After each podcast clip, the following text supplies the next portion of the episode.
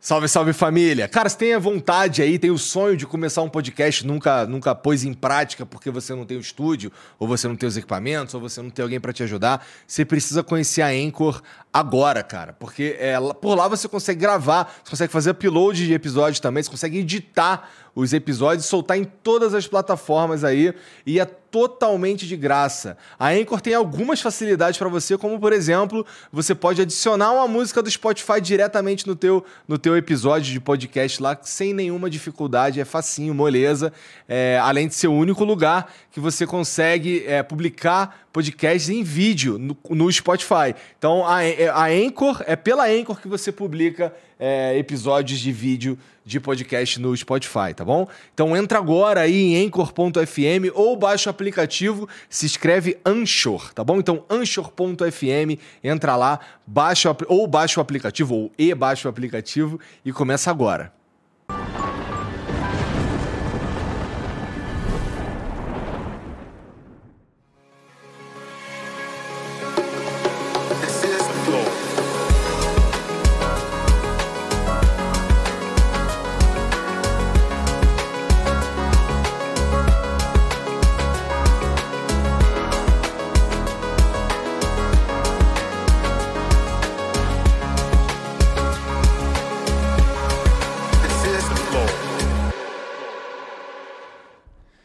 Salve, salve família, bem-vindos a mais um Flow. Eu sou o Igor e eu vou conversar com o Flávio Augusto hoje. Cara, muito obrigado por vir aí, dispor do teu tempo, que é um cara ocupado, cosmopolita e tudo mais, cidadão do mundo. Prazer estar aqui, ainda mais com essa camisa bonita que você me recebeu aqui hoje. Muito bem vestido, né, meu amigo? Demais. Parabéns pelo dia de ontem.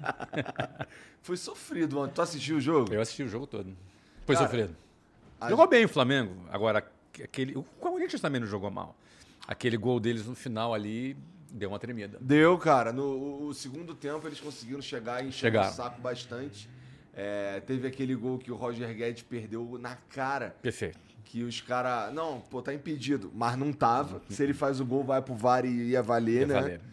E, pô, queria mandar um salve pro, pro, pros caras, pros jogadores do Corinthians lá que são ex-Vasco, que foram os dois que perderam. Eita! Olha aí. É, os vascaínos vê o vermelho e preto e treme, né, pô? Olha Normal. só, cara. Muito bom, muito bom. Bom, antes da gente continuar isso aqui, deixa eu falar dos nossos patrocinadores, começando pela Blaze.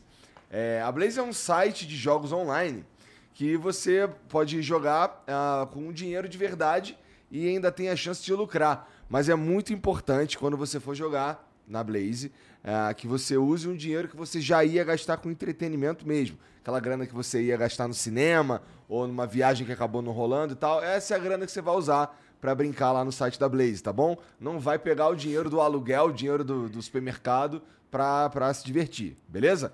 É, outra coisa importante é que você precisa ter mais de 18 anos para usar o site da Blaze lá, ok? Bom, então, ó, o que, que, tem lá no site da Blaze? É um site de jogos, como eu disse, jogos online. É, tem alguns jogos lá muito, muito maneiros, muito divertidos mesmo. Meu favorito é o Crash, é, tem o Crash, o Mine e o Double, que se você abrir a sua conta e usar o código Flow, você ainda ganha o bônus de boas-vindas, que é 10 rodadas no Crash, 10 rodadas no Mine, 10 rodadas no Double.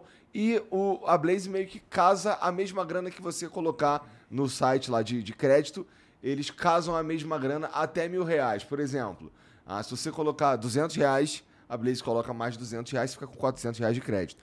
Se você colocar mil reais, a Blaze coloca mais mil reais e você fica com dois mil reais de crédito, tá bom? Além, como eu disse, das 10 rodadas de Crash Mine Double, beleza? Então entra lá, você faz o teu, o teu cadastro em 10 segundos, é bem rapidinho, tá? Ah, e você ainda por cima. Ah, é, e o código é o código Flow para você ganhar o, o, o bônus de boas-vindas, ok? É isso. Então entra lá no site Blaze, ok. Tem aqui mais um mas um patrocinador, esse daqui não, esse daqui não, não combina muito contigo, cara, porque você é cabeludo. É, um, ah, é? É, é? o Stanley's Hair, é o cara que fez o meu implante. Eu, eu conheço o Stanley. Eu sei que tu conhece. É verdade, fina, tu conhece o Stanley. Gente finíssimo. É, cara é fera também. Pô, sabe tá que eu conheci. Eu conheci o Stanley antes dele virar esse cara. Uh -huh. Sabia? Ele. É, na, ó, a história é a seguinte: veio o Richard Rasmussen aqui, que fez um implante com ele. Uh -huh. E aí eu, pô, quem foi o cara que fez isso aqui? Me bota em contato e tal. Aí eu comecei, aí ele me passou o contato do Stanley, a gente trocou umas ideias e tal. e ele tinha só uma. Se eu, se eu, que eu saiba, ele tinha uma, uma clínica só aqui em São Paulo. É, putz, eu não vou lembrar o nome do bairro, mas eu foi lá que eu fiz a primeira. E, e depois o cara virou um monstro, cara. Quando, quando a gente conversou, ele já me falou que ele tinha esse plano. Ele queria mesmo expandir e tornar a parada assim mais, mais popular, né? Então, pô, hoje a Stanley's Hair tá em todas as principais cidades do Brasil, tá? E você não precisa mais sair e ir para a Turquia fazer implante de cabelo. Hoje dá para você fazer aqui no Brasil aqui com toda com a, com a máxima edu, é, é, tecnologia, com é, é hã?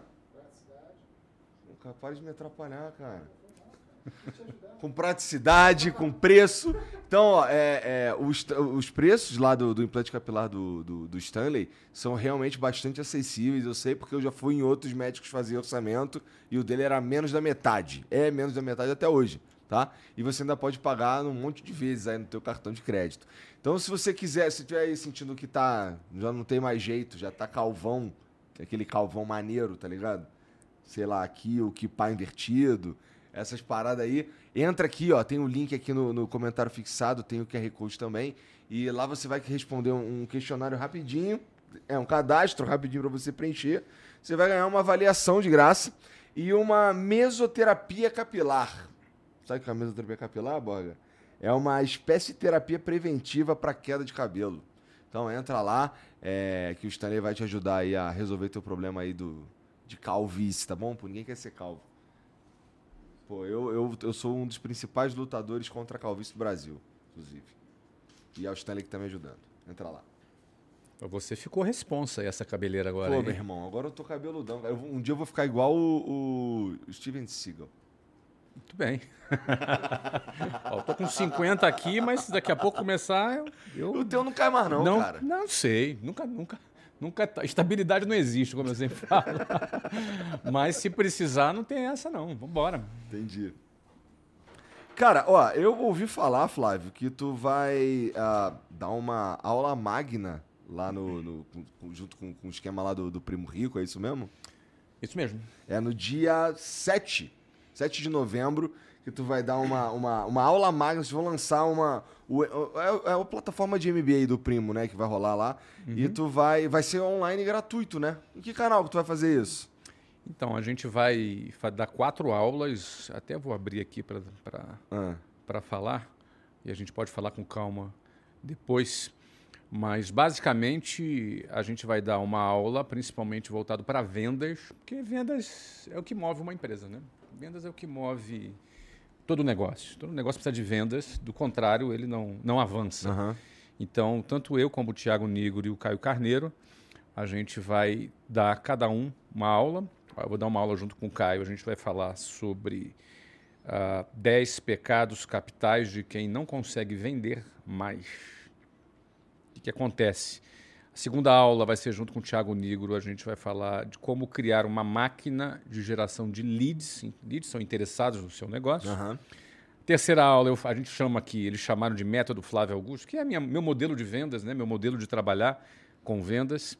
A gente vai falar, vai falar especificamente sobre esse modelo e o jeito mais rápido de você virar um campeão de vendas e gerar valor, gerar equity no seu negócio. São quatro aulas e são aulas gratuitas que a gente vai fazer aí nesses dias. Tá. Bom, a primeira é no dia 7 de novembro e você não perca aí, tá bom? É, tem um QR Code aqui na tela e tem um link também aqui no comentário fixado para você ficar por dentro, para você marcar aí na tua agenda e já deixar o lembrete para não perder. Porra, que se você está aqui vendo o Flávio Augusto falar, com certeza você quer saber o que que o tornou tão bem sucedido, tá? E a partir do dia 7, ele vai de, de forma gratuita, inclusive, falar um pouco mais sobre isso. Beleza? Então, ó, tem o QR Code aqui e o link no comentário fixado para você não perder. É isso. Faltou alguma coisa? É isso. Hã? Um emblema, verdade. Olha aí, isso aí é você, cara. Ê, garoto, olha aí, que legal. Porra, hein, bonitão. Pô, dessa, eu, isso daí era uma parada que eu, que eu queria ver contigo, tá, conversar contigo sobre também. Porque, ó, eu confesso que dessas marcas aí eu conheço apenas a WhatsApp. E uhum. eu fiquei Esse grupo Wiser teu aí já faz muito tempo? Ah, ele tem uns uns cinco anos. É? Então, da última vez que a gente conversou, já existia. Já existia, sim, já existia. E a gente vem adquirindo, vem comprando outras empresas ao longo desse período também. Uhum. Né? Bom, vamos falar disso, mas antes deixa eu falar para os moleques resgatar esse emblema aí, ó. Entre em nv99.com.br barra resgatar, totalmente de graça. Você vai digitar lá Flávio Augusto, tá bom? E você vai resgatar esse emblema aí. Você tem 24 horas para fazer isso. Depois a gente para de emitir, tá? É, e só vai ter acesso ao emblema quem fez dentro desse período. Ok? Você pode mandar mensagem pra gente lá pelo mesmo site, nv99.com.br flow. Aí você manda aí, a gente lê aqui no final. Tá beleza? É isso.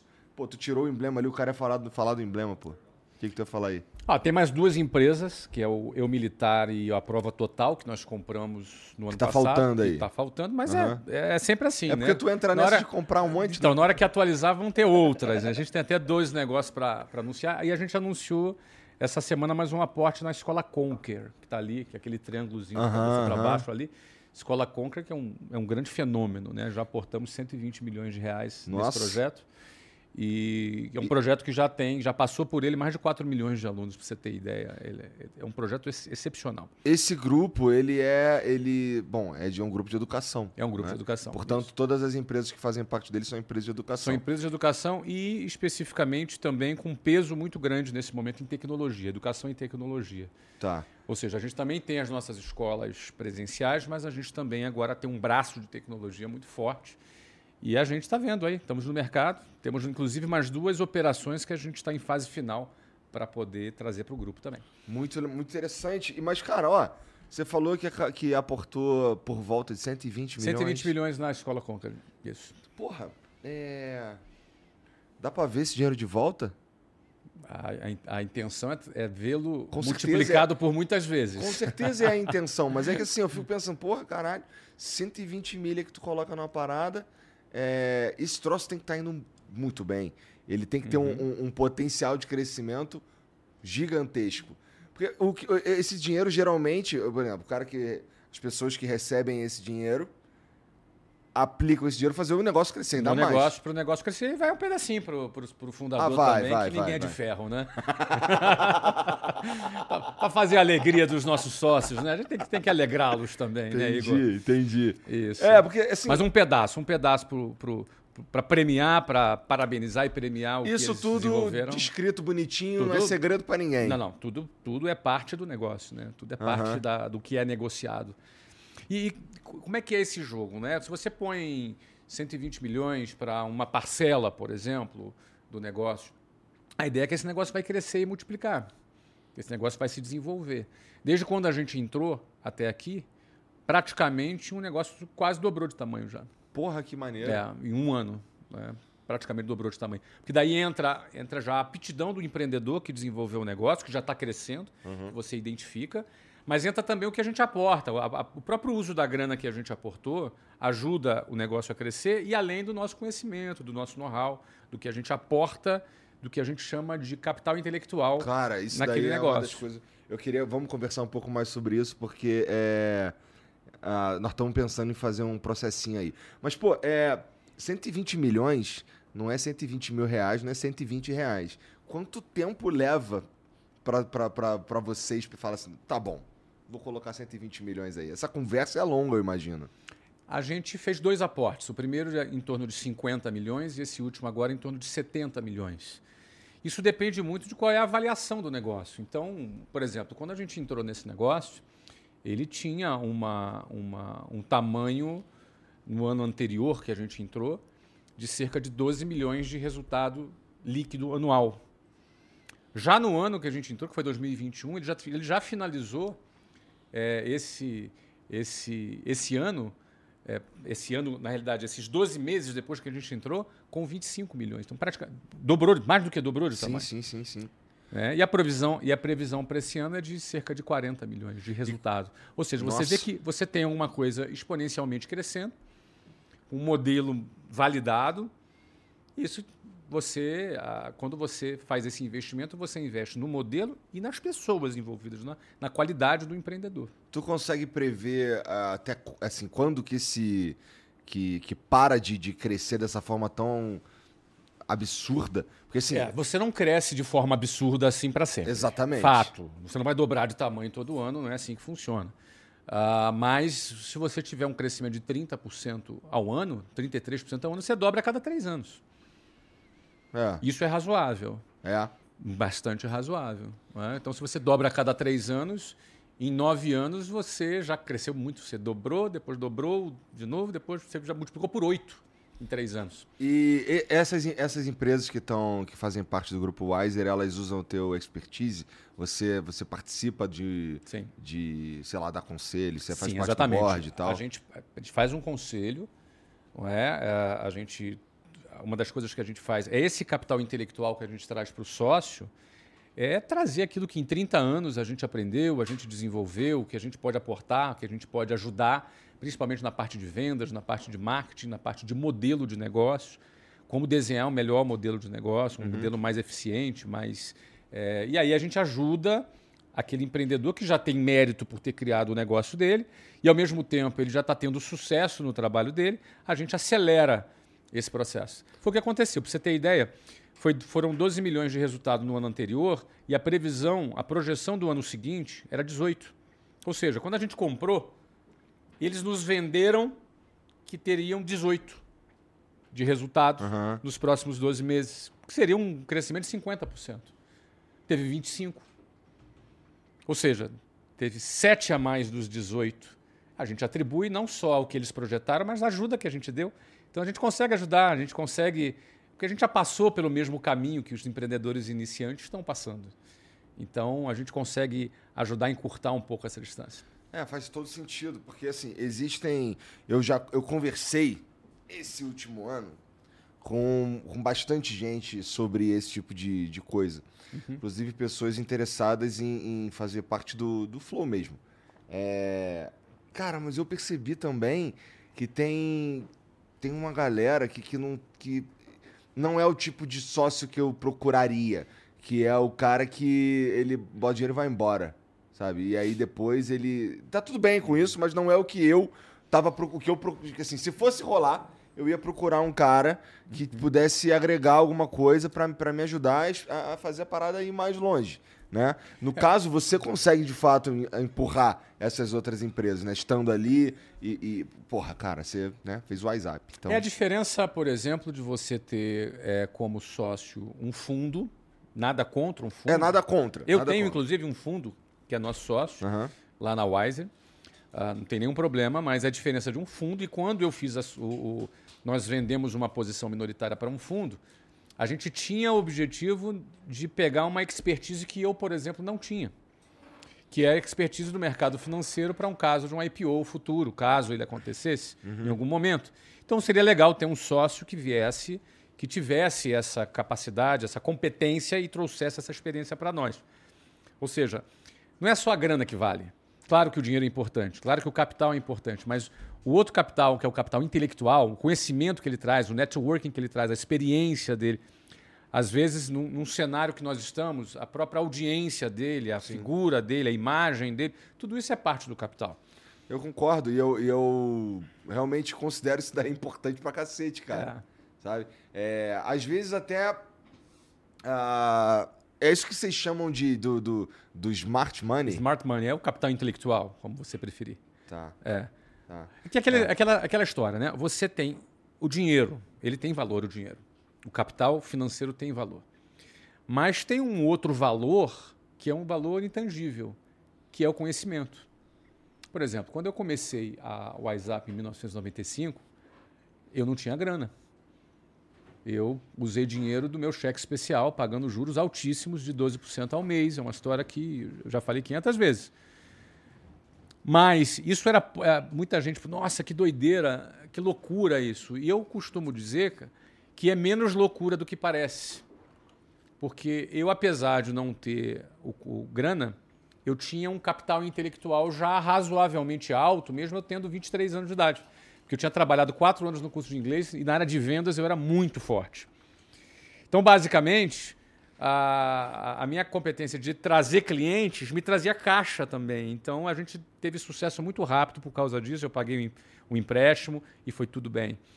Uh, agora, quando o cara não tem a grana e nem o capital intelectual, aí ele é um grande candidato a entrar na estatística de, das 80% das empresas que quebram antes de 10 anos. Né? Cara, é, é, essa, essa tua história de fato já contou várias vezes, inclusive já contou para mim no Flow. Isso. Mas toda vez que eu, que, eu, que, eu, que eu vou ler ou que eu escuto alguma coisa sobre ela, assim, me impressiona. É... Mas ela é menos louca do que parece. Por exemplo, se você for contar a história do Flow, vai ser doida também. Ah, não sei, hein? Assim, eu não. eu como não, eu não sei, você estava me falando, começou no quartinho com o Monark lá em não, Curitiba. Não, tudo bem, mas assim, a questão de. O risco financeiro de quebrar que a gente tomou, não, não sei se era tão grande. Não, mas era, era dentro da tua realidade. Se você desse tudo errado, você perdia tempo. Você, alguma coisa em jogo tu ah, colocou. É verdade, pô. é verdade. Mas, mas assim, no meu caso, eu não sei como foi para você, cara, com, com a WhatsApp. Mas eu tinha absoluta. Eu tinha certeza que ia dar certo. Em é, nenhum gente... momento eu tive dúvida. Não, eu também tinha, mas todo cara que quebrou também tinha. Esse é o ponto. não é? O cara que quebrou também tem a certeza. Mas é que, a, a, assim, não é que a gente, a gente, passou por, por momentos difíceis financeiros, sabe? Mas, mas assim, eu, eu, sabia que se durasse o tempo que tive que. De, pra, pra, pra se tornar maduro, não tinha jeito. Porque a, o, a fórmula é muito boa, porra. Tudo mas bem. é verdade isso que mas você deixa, falou. Mas deixa eu te falar uma outra coisa. Se você perdesse 100% do que você conseguiu construir na tua vida. Tudo. Uhum. Perdesse tudo. Hoje? Hoje. Perdesse, perdesse seu carro, tá. a tua casa, sei lá, tudo que você de repente construiu. Cara, tu tá zerado. Uhum. E você tem saúde e tem todo o conhecimento que você adquiriu nesses cinco anos. Cinco anos de Flow? Quatro anos de Flow. Se você tivesse que começar de novo, você começaria de novo? Você já conhece, já teria mais ou menos um mapa do que, é, do que fazer? Eu acho que eu acho que assim, sim, é, dá para eu fazer de novo. É, eu acho que boa parte da, da, da identidade do flow acaba estando em mim também. Uh, mas eu não sei se será que eu fico pensando se eu ia ter energia para começar tudo de novo, cara.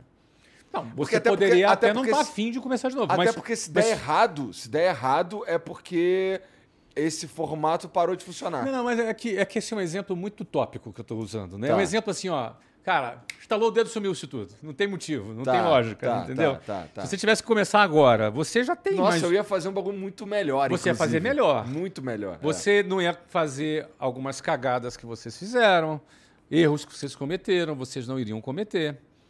É, eu, por exemplo, se eu voltasse atrás, eu teria, eu levei entre a abertura da WhatsApp e a venda em 2013 foram é, 18 anos. Se eu começasse de novo, com tudo que eu hoje eu sei, é até meio injusto, né? É injusto. Não, mas é, é injusto, mas por outro lado mostra que o valor está mais no conhecimento do que no capital. Caralho, é verdade. Isso é muito interessante. Eu teria feito certamente na metade do tempo, pelo menos. Bom, em nesse, nove anos, pelo menos. Nesse sentido, assim, dá para eu, eu, é, Nós, na verdade, eu, Monarque e o Gian, a gente poderia, poderíamos nos gabar que a gente começou do zero um monte de vezes, assim, no sentido de do tanto de, de outros programas que a gente ajudou desde o nascimento. E, e hoje obtém sucesso. E teve menos erros nesse programa. Muito menos erros. Muito no fundo, algumas erros. pessoas devem te procurar para até para você indicar os melhores caminhos, porque você já, já cometeu os erros suficientes para poder para poder aprender. Isso é interessante estar tá falando, porque me lembra do Stanley, que é o nosso amigo em comum, e ele vive enchendo meu saco para eu fazer uns. Um, ele quer que eu, que eu, que eu come... assim, já é uma parada que a gente quer fazer também, que é ir para o lado da educação e ensinar as pessoas a fazer alguma. Porque, ó, é, é, tem um monte de, de, de, gente que chega, por exemplo, o Vitão. O Vitão, ele nunca, nunca tinha visto essa porra aqui. Entendeu? Ele não sabia como é que funcionava o podcast. Ele, a gente, ele aprendeu com a gente aqui. E, só que assim, hoje esse mercado a gente acaba contratando uma galera que nunca viu essa porra com uma frequência maior do que a gente gostaria, sabe? É uma das coisas que eu gostaria de, pô, cara, tá bom, vou fazer aqui um, um, um bracinho de educação para educar esses caras aqui a trabalhar nisso, naquilo e tudo mais. E, porra, e, e, eles vinham falando para mim que eu devia fazer um. ensinar as pessoas é, o caminho que eu percorri. E eu fico pensando se. se de fato interessaria esse conteúdo específico assim da, da minha trajetória, porque eu, eu acho que, que a, o mercado hoje está tão diferente do que quando eu comecei que eu devia estar tá falando de outra coisa e não de como eu fiz isso aqui, eu, eu e o Monark e o Jean. tá ligado? É, por exemplo, eu vou, vou ensinar o cara a fazer um flow. Só que um flow em 2022 é diferente de um flow quando a gente criou ele em 2018, sabe? Então eu acho que hoje, se eu fosse. Assim, a gente tá mesmo querendo fazer uma parada dessa, é, eu vou para uma pegada mais de treinar profissionais melhores, porque a gente passa muito sufoco com com uns caras que não, não sabem, assim, a gente precisa de uma parada e o cara, nunca, é, ele meio que quebra o galho. É, mas ali. toda empresa para crescer tem que ser uma escola para formar os seus profissionais. Não adianta você imaginar que vai pegar alguém da faculdade e que ele vai chegar sabendo o que fazer aqui no seu, na sua empresa. Não sabe fazer isso. Não sei, nem sei, nem sei se tem faculdade dessa porra. Não, não. Mas mesmo assim, é, mesmo na WhatsApp, por exemplo, a gente treina todo o nosso pessoal. É importante você treinar. Se você quiser expandir e replicar, aí você tem que aumentar mais ainda o seu processo de treinamento para poder você multiplicar ali o seu negócio. Mas o que eu acho mais bacana. Quando eu dava aula na concorrente também fazia treinamento. Então, é isso aí dessa desse teu tua fase, não é? Essa sua fase aí da da sua vida que você quer esquecer, né? Quando você é. trabalhava numa concorrente da WhatsApp. É, né? inclusive, se tudo der errado aqui, eu posso voltar a dar aula de inglês. Pronto. Dessa vez na WhatsApp. já tem, já tem, já, já tá reservado ali a tua vaga já. É, pois é, né? acho que de fome eu não morro. Não. Mas o que, que tu ia falar? Desculpa, te Mas eu ia te falar o seguinte, eu acho que é legal falar sempre sobre isso, porque geralmente quem, quem nunca empreendeu e quem tá fora do mercado ou deseja começar, o cara sempre ele sempre pensa que a coisa não tem lógica, sabe? Ele sempre acha que, que, é, que a distância entre onde ele está e o sucesso que ele pode alcançar é um caminho meio obscuro. É como se tivessem muitas etapas que, como se tivessem não, de fato existem muitas etapas que ele desconhece. Depois que você trilha, você vê que não tem muito mistério. Então, por exemplo, é, se você fosse começar de novo hoje, você já teria uma opinião formada qual é a melhor estrutura física para você ter? Qual o melhor formato de programa? Qual é a melhor estratégia para criar a minha base? Para você manter a sua base engajada, uhum. você teria a sua melhor estratégia. Tipo de conteúdo que engaja mais, que engaja menos.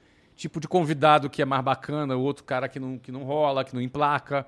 Por quê? Porque você viveu isso. Então isso para você não é mais obscuro. Se você começasse de novo agora, você já teria uma base. Agora, outra coisa é o seguinte: o mercado muda toda hora. Muda pra caralho.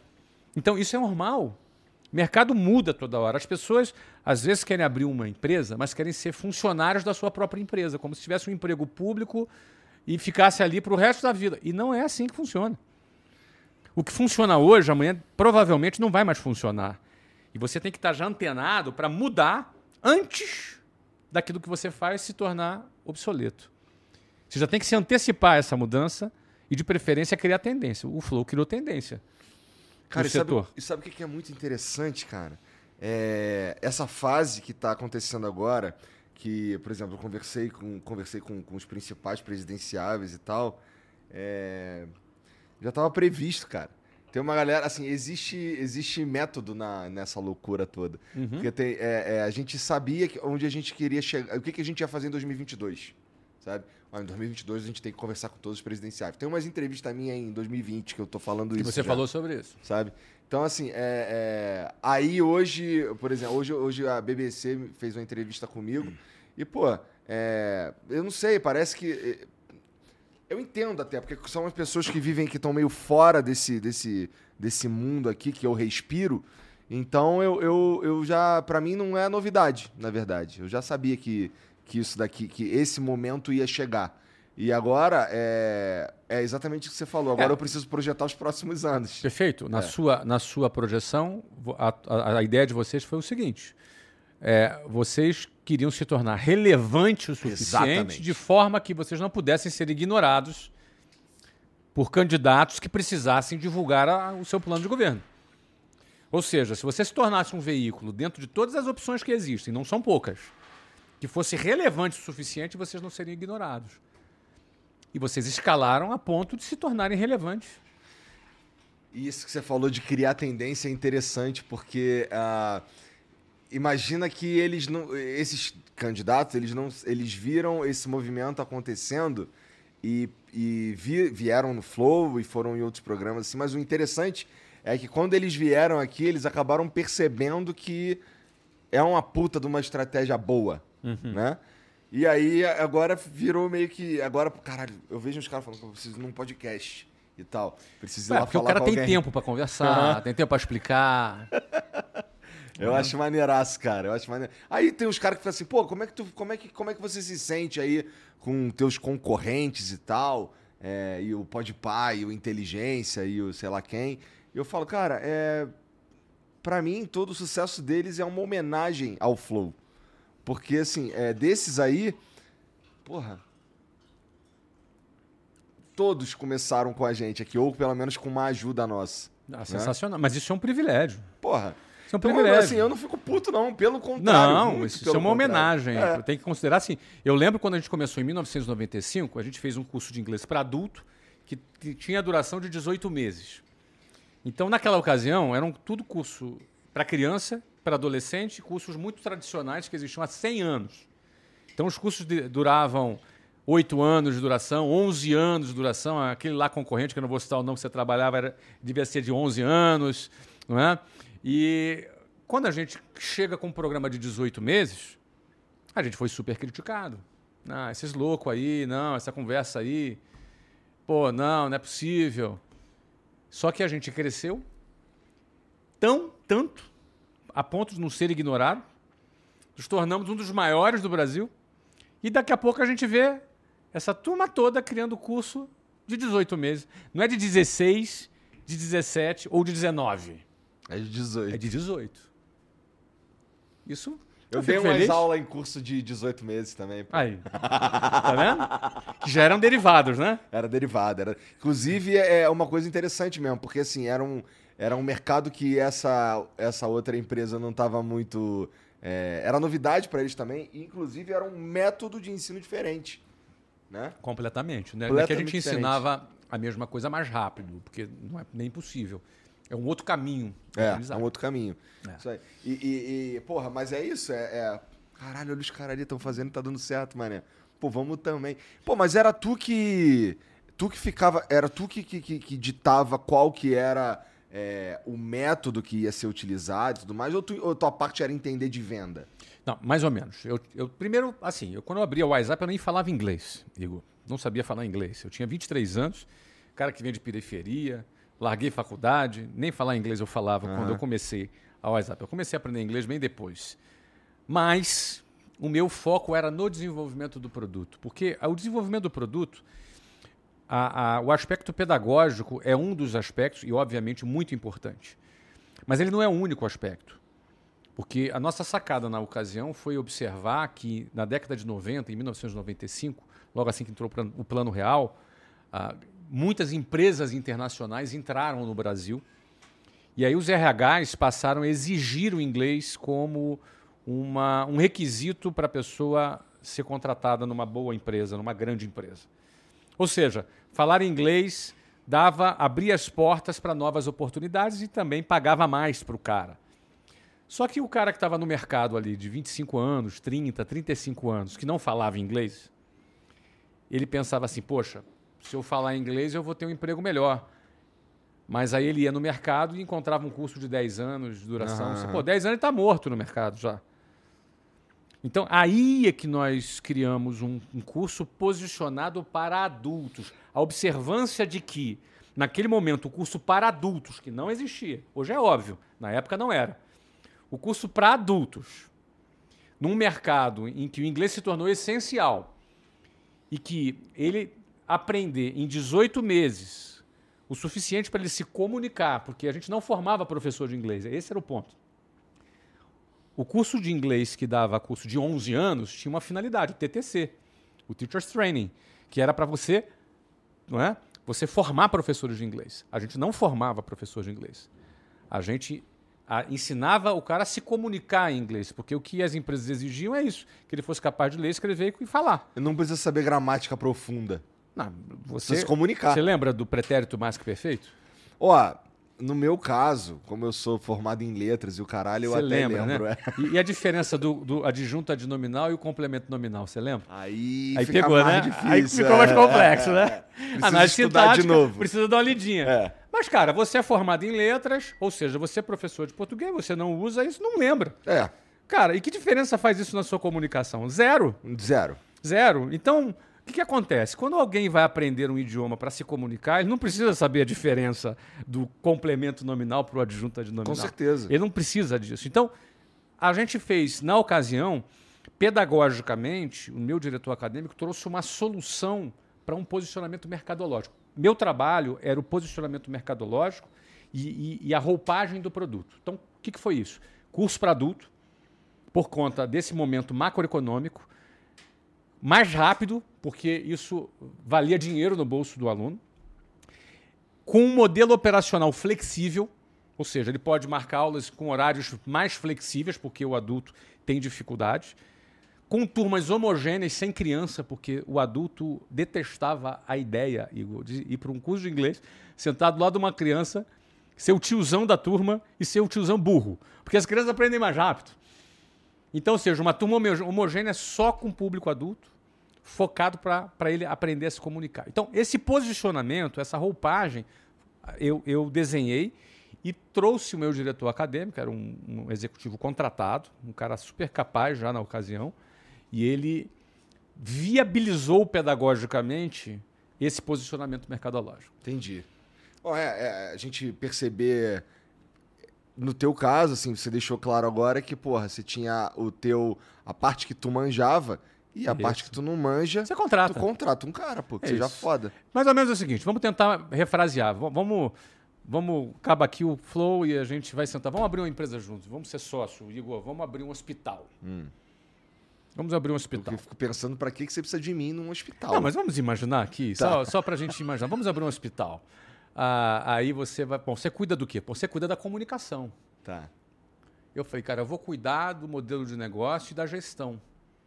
E quem cuida da medicina? Vamos contratar um médico, um diretor médico. Vamos pegar lá um cara do melhor hospital daqui do Brasil, vamos contratar o cara e vamos ter um diretor médico. Eu não sou médico, nem você é médico, nem mas a gente pode ter um hospital. Então, a, a beleza do empreendedorismo é que, é que você não tem limite para você criar um produto e você pode contratar pessoas que vão te ajudar nesse, nesse projeto. Então, uh, o apoio técnico, geralmente, no meu caso, foi contratado por um diretor acadêmico. E a gente sempre investiu muito em P&D, pesquisa e desenvolvimento, para desenvolver materiais didáticos, novas metodologias. Até hoje, mesmo hoje eu já falando inglês, não é a minha área, a área que eu, a que eu me dedico uh, nos nossos projetos, também não é a área acadêmica. Então, a gente tem sempre as melhores equipes pedagógicas, gente muito preparada para poder desenvolver os nossos programas. E por que que tu e por que que tu resolveu investir da forma como tu investe em educação? Por que educação? Cara, primeiro eu adoro trabalhar com educação. Eu gosto muito da ideia de trabalhar com um produto, Igor, que o produto ajuda a pessoa. Tá. Eu gosto muito da ideia de, primeiro assim, de trabalhar com um produto que ele não faz mal para a pessoa. Sabe, eu, eu não venderia um produto que eu acho que faz mal para a saúde, um tabaco, o meu, um meio ambiente, é, sabe, alguma coisa que. Não, para quê? Eu posso escolher o que eu quiser. Então, educação é uma coisa muito interessante para você investir, porque ela ajuda a transformar a vida das pessoas. O conhecimento, ele transforma a vida das pessoas tem um aspecto também que nunca vai deixar a educação nunca vai deixar de ser algo relevante na vida de ninguém. A educação é sempre relevante, sempre relevante. porque ela sempre transforma a vida dela. Por exemplo, a gente tem o Ventice, que é uma das empresas que não estava ali também. Ah. No Ventice é uma empresa que ensina é um curso de vendas.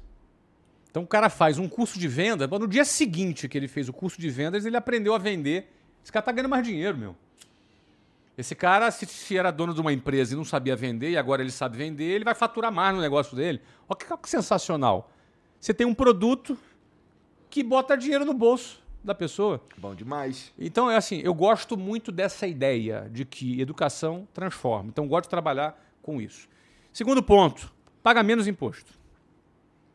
Obrigado pela, pela, por ser verdadeiro, cara.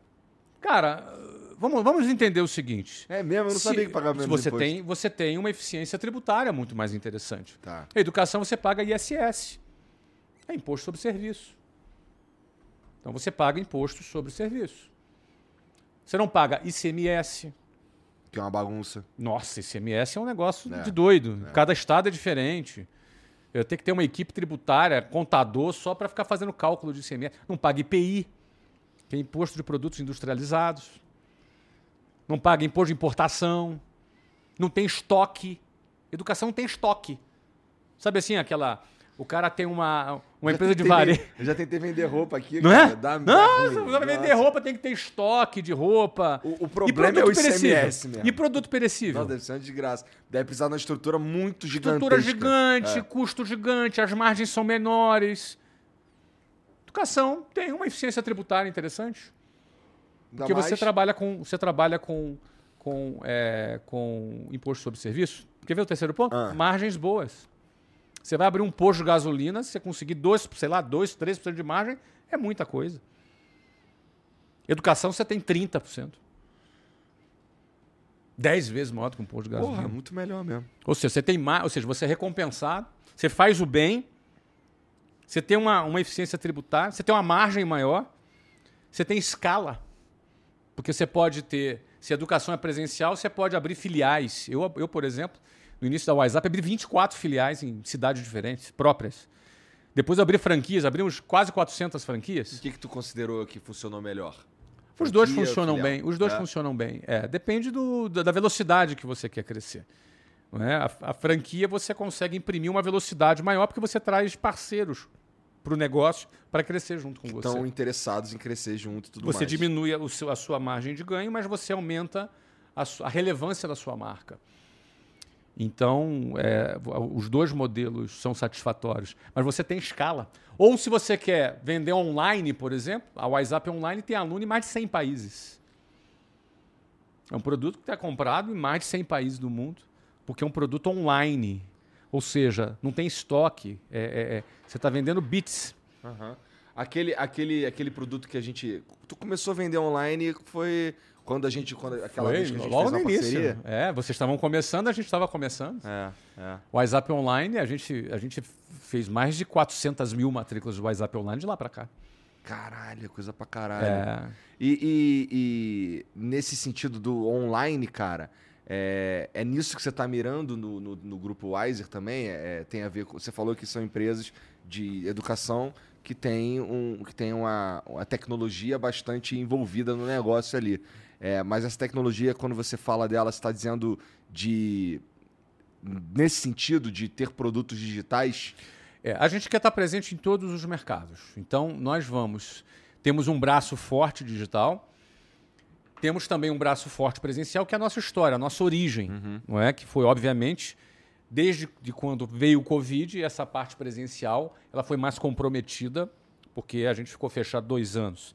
Nós vamos voltar agora a fazer um, um, um plano de expansão de franquias presenciais. O Covid forçou tua mão nisso daí? Ah, o Covid, de certa maneira, nos empurrou para o digital. Sim.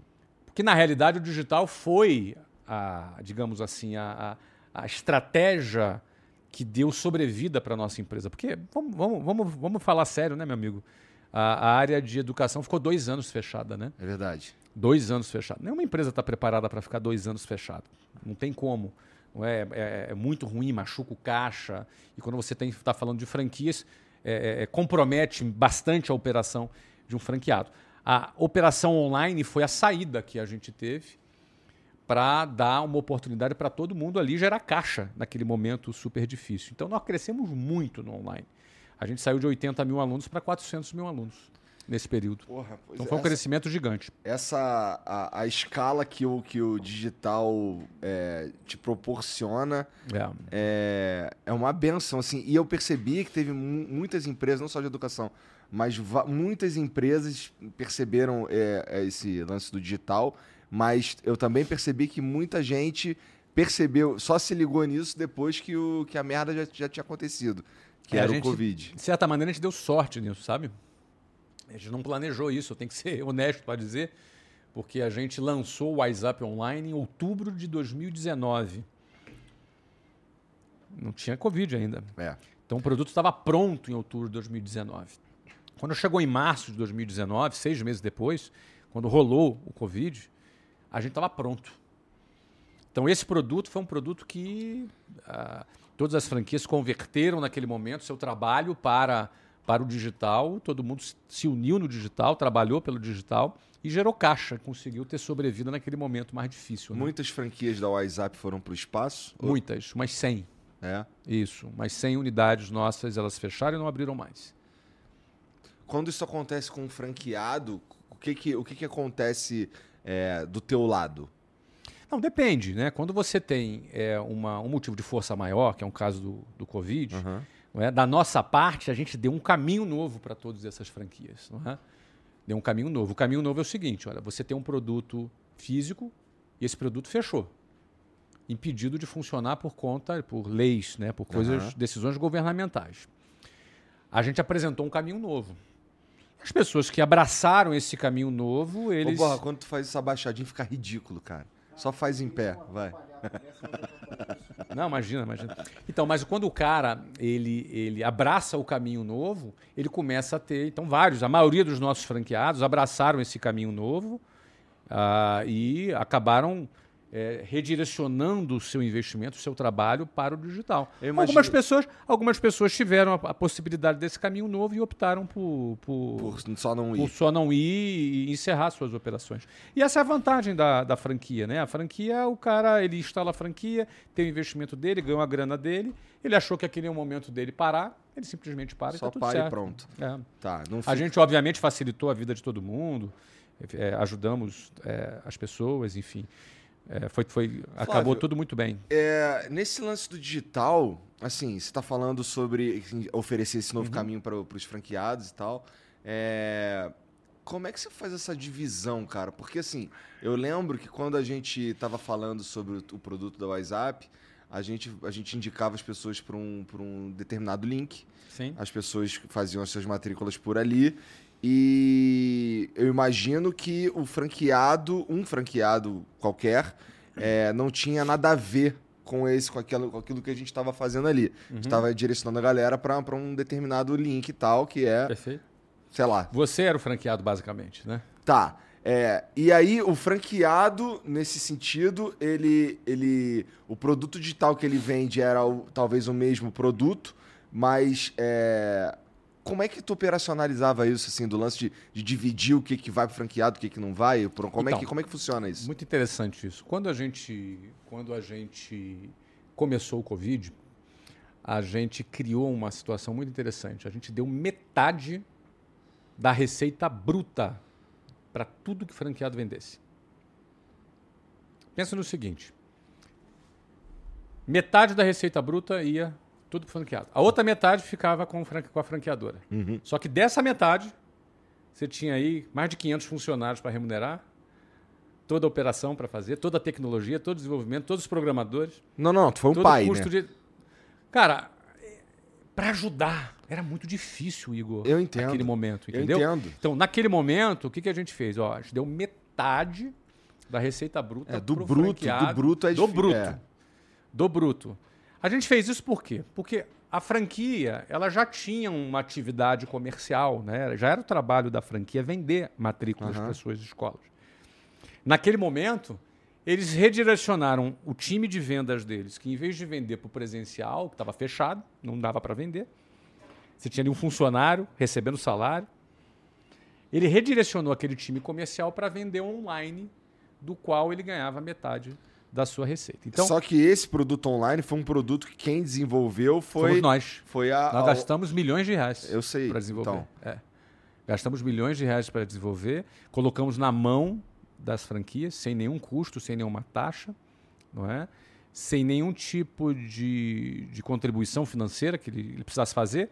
E ele ainda ganhava 50% do bruto. Então, é, ele tinha o franqueado, tinha muitos franqueados, eu vou te falar que nessa transição que abraçou o online, ganharam mais dinheiro do que ganhavam antes. Porque a escala era... Aí o cara começou a se dar conta que ele antes ele tinha uma franquia em, vamos dar um exemplo, em, Vila Nova Conceição. Então ele tinha que matricular os alunos daquela região. Quando ele passou a vender um online com 50% do bruto, ele podia vender para um cara no, em Portugal, em Moçambique, no Nordeste, no Acre, ou seja, ele não tinha mais limite territorial, o mercado dele aumentou, ele tinha que apenas pegar a equipe comercial dele, redirecionar para aquela atividade e ele realizar aquele trabalho de vendas. Então entendi, a gente teve uma, um número muito grande de, de franqueados que, que ganharam muito mais dinheiro do que ganhavam antes. Esse caminho de ir para o digital, é, você diria que é o caminho que você é, vai trilhar para manter o WhatsApp relevante no mercado? É o caminho do Olha, digital, é o melhor caminho? No digital, a WhatsApp é a operação, eu me atrevo a te dizer que é a operação de curso de inglês mais relevante do mundo. Hoje. Do mundo? Hoje, pela quantidade de alunos, pelo tamanho da receita. É uma receita de algumas centenas de milhões de reais, bastante relevante. Não é? Eu já diria para você nesse, nesse ponto. Mas a gente quer estar em todas as frentes. A gente também quer estar forte no presencial, quer estar forte com as escolas e é plano para 2023 voltar a ter um plano de expansão com as escolas. A gente quer estar em todos os canais, isso que a gente quer, isso que a gente diz. A gente quer estar forte em escola, quer estar forte no digital, quer estar forte, enfim, em várias outras frentes, né? É, tem algumas paradas que eu quero estar forte também, mas os últimos seis meses meio que colocaram os planos em pausa. Mas agora que a gente está voltando Por que aí. seis meses? O que, Pô, que aconteceu? Por quê? Porque o Monark teve que sair a gente ficou ah, duro, perfeito. né? Perfeito, desculpa, é. óbvio. Pergunta. Verdade, foi, uma, foi uma, um cataclisma aqui. Né? Foi. Né? Eu li, eu estava lendo sobre. Eu estava lendo um pouquinho sobre você nos últimos. Acho que foi uma entrevista que você deu em 2021, que você disse que o, termo que você usou é que teve que usar a sandália da humildade, que vocês fizeram um movimento errado e, e teve um, problema ali de 9 milhões de dólares, ou uma parada assim. Eu, foi uma, acho que foi Isso uma... em 1999? Não, uma entrevista que você deu... Não, não, sim, mas eu estava me referindo sim, sim. um erro que eu cometi em 1999. Exato, exato. Foi 2 milhões de dólares. 9 milhões de dólares seria pesado. Porra, então... Foi dois. Dois milhões de. Ah, é. Não, é porque, eu, é porque eu, eu na, quando eu vi isso, eu dois, falei. Tá, dois e meio, é. Tá, é. Aí isso, você, multiplicou, você multiplicou. Aí eu fiz. É, pra, pra pensar em reais. Pra pensar em reais. É. Quando eu vi esse número, que realmente era isso daí, tava chegando ali nos 3, 3 milhões, aí eu, porra, pô, o Flávio teve um problema de 3 milhões. Pô, isso daqui ele tá de sacanagem, porque isso daqui é pequeno. Porque o. Mas eu tinha 20 na época, anos, meu é, é, é, verdade. É Era verdade. pesado. Porque, porra, é, os últimos seis meses, assim, cara, é, se a gente for pensar só o que, só o que eu deixei de ganhar e, e, e o, o que eu perdi mais o que eu deixei de ganhar, caralho. É bastante. Dá para pensar aí nos em dólares? Por aí, uns 4 milhões de dólares, mais ou menos, que deu merda, cara. Então, mas deixa eu te contar uma passagem. E aí, e aí tudo parou, entendeu? É, mas deixa eu contar uma passagem da minha vida para eu tentar ilustrar como é que eu encaro algumas perdas, né? Uh, eu lembro que em 2008, 2008 foi o ano que nós tivemos a crise do subprime nos Estados Unidos, aquela crise dos Estados sim, Unidos, sim, sim, uhum. pancada. É, eu estava com aproximadamente, na ocasião, 8 milhões de dólares em 2008. Só lembrando, eu tinha 36 anos, isso mesmo, 2008, já tinha Orlando City, não? Não, 2008 eu não tinha nem vendido o WhatsApp, Verdade. nada disso. Estava morando no Brasil. Uhum. É? Eu tinha cerca de 8 milhões de dólares é, investidos na Bolsa. Numa posição super alavancada quando eu recebi a notícia que fechou o Lehman Brothers. Não é? 8 milhões de dólares hoje seria mais ou menos 40 milhões de reais. Uhum. Ah, e num espaço de cinco horas. Aí eu esperei mais um dia para ver se voltava e caiu mais, mais. Eu perdi 80% desse dinheiro. Esse não era todo o teu dinheiro, né? Não, não era todo o meu patrimônio. Tá, tá. Mas era uma parte importante do meu patrimônio líquido. Tá. É, minha empresa já valia muito mais do que isso. Eu já tinha recebido uma proposta de 200 milhões da empresa, não tinha vendido. Aliás, eu estava analisando a proposta, se vendia ou não, quando aconteceu esse problema. Eu tinha outros, outros patrimônios, uh, mas era um, um, pedaço relevante do meu patrimônio líquido naquele momento. Uhum. Uh, e eu perdi. É, acho que o número era mais que oito, porque o que eu perdi foi oito. Acho que eu tinha dez e perdi oito, algo tá. assim. Caralho. Eu perdi uma grana alta. E eu lembro que eu olhando para Luciana, minha esposa, olhar para a cara dela, caraca, a gente perdeu em dois dias tanto. E aquele tanto era relevante para a gente, muito relevante. E a gente ficou dando risada. A gente ficou rindo. Porque quantas pessoas no mundo já perderam 8 milhões de dólares em dois dias. Ó, não tem muitas não, hein? São poucas. É. Nossa, cara. Às vezes a gente vê assim, né? Eu queria ter o problema do, do Elon Musk, de repente, que ele perdeu, ele perdeu 50 bi no dia. Você já perdeu 50 bi no dia? Nem eu. Nunca tive esse problema. Eu gostaria de ter esse problema. Parece um bom problema Parece um ter. bom problema é. para se ter, concorda? É. Então tem alguns pontos de vista. É claro que as situações ruins, quando elas acontecem, a gente não vai ficar dando uma de, de hiena, né? Ou ficar dando uma de, de bobo da corte, dando risada da desgraça simplesmente. Eu acho que se a gente aprendeu com ela e a gente está vivo, cara, faz parte do jogo. O jogo da vida é esse. Faz parte do jogo. Quantas pessoas quebraram completamente durante o Covid? Quebraram Sem completamente. chance de voltar, né? Eu conheço cara que tinha centenas de milhões e perdeu tudo. Eu conheço. Porra. Eu conheço.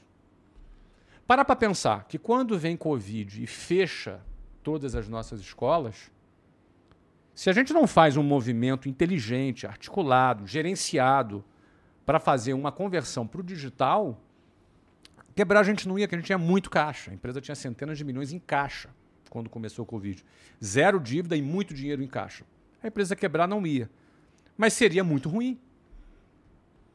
A gente deixou de faturar de um lado, porque por força maior, não foi culpa minha, não foi culpa dos franqueados, foi culpa de nenhum funcionário nosso. Mas a gente redirecionou nosso, nosso canal para uma outra área e a gente cresceu de maneira estrondosa. Se transformou numa coisa estrondosa. Então eu posso dizer, poxa, perdemos muito aqui, tá, mas ganhamos muito ali. Se você for analisar, poxa, aconteceu tudo isso lá nesses seis meses com você e o Monark. Cara, lamentável. Mas tu tá aí vivo, cara. Tá vivo, tá com saúde, tá com uma empresa bonita. Eu vi aqui a casa que eu fui da outra vez, a casa agora é sensacional, tua estrutura, tua audiência tá lá em cima, tá com a moral alta pra caramba, irmão. Eu peguei duas horas de trânsito pra vir aqui dar entrevista. Eu não faria isso com nenhum veículo. Eu não faria isso Muito com obrigado. nenhum veículo. Com o Flow eu faço. Vocês são relevantes pra caramba, cara. Pô, duas horas de trânsito, cara. Eu me arrependi de vir dirigir. Eu vim dirigindo, cara. Eu falei, meu irmão, olha o que, que acontece. Eu falei, não, eu vou dirigindo, mas vou falando no é. telefone. Aí comecei fazendo uma reunião falando, aí errei uma saída, cara. Aí fodeu. Eu, meu pai é. do céu, ali na, na marginal Tietê, errei uma saída. Eu falei, meu pai do céu. E aí eu parei de falar, só vim dirigindo. Mas é porque é o flow. Ah, obrigado, cara. eu gosto de acreditar Pô. que é pelos meus belos dentes.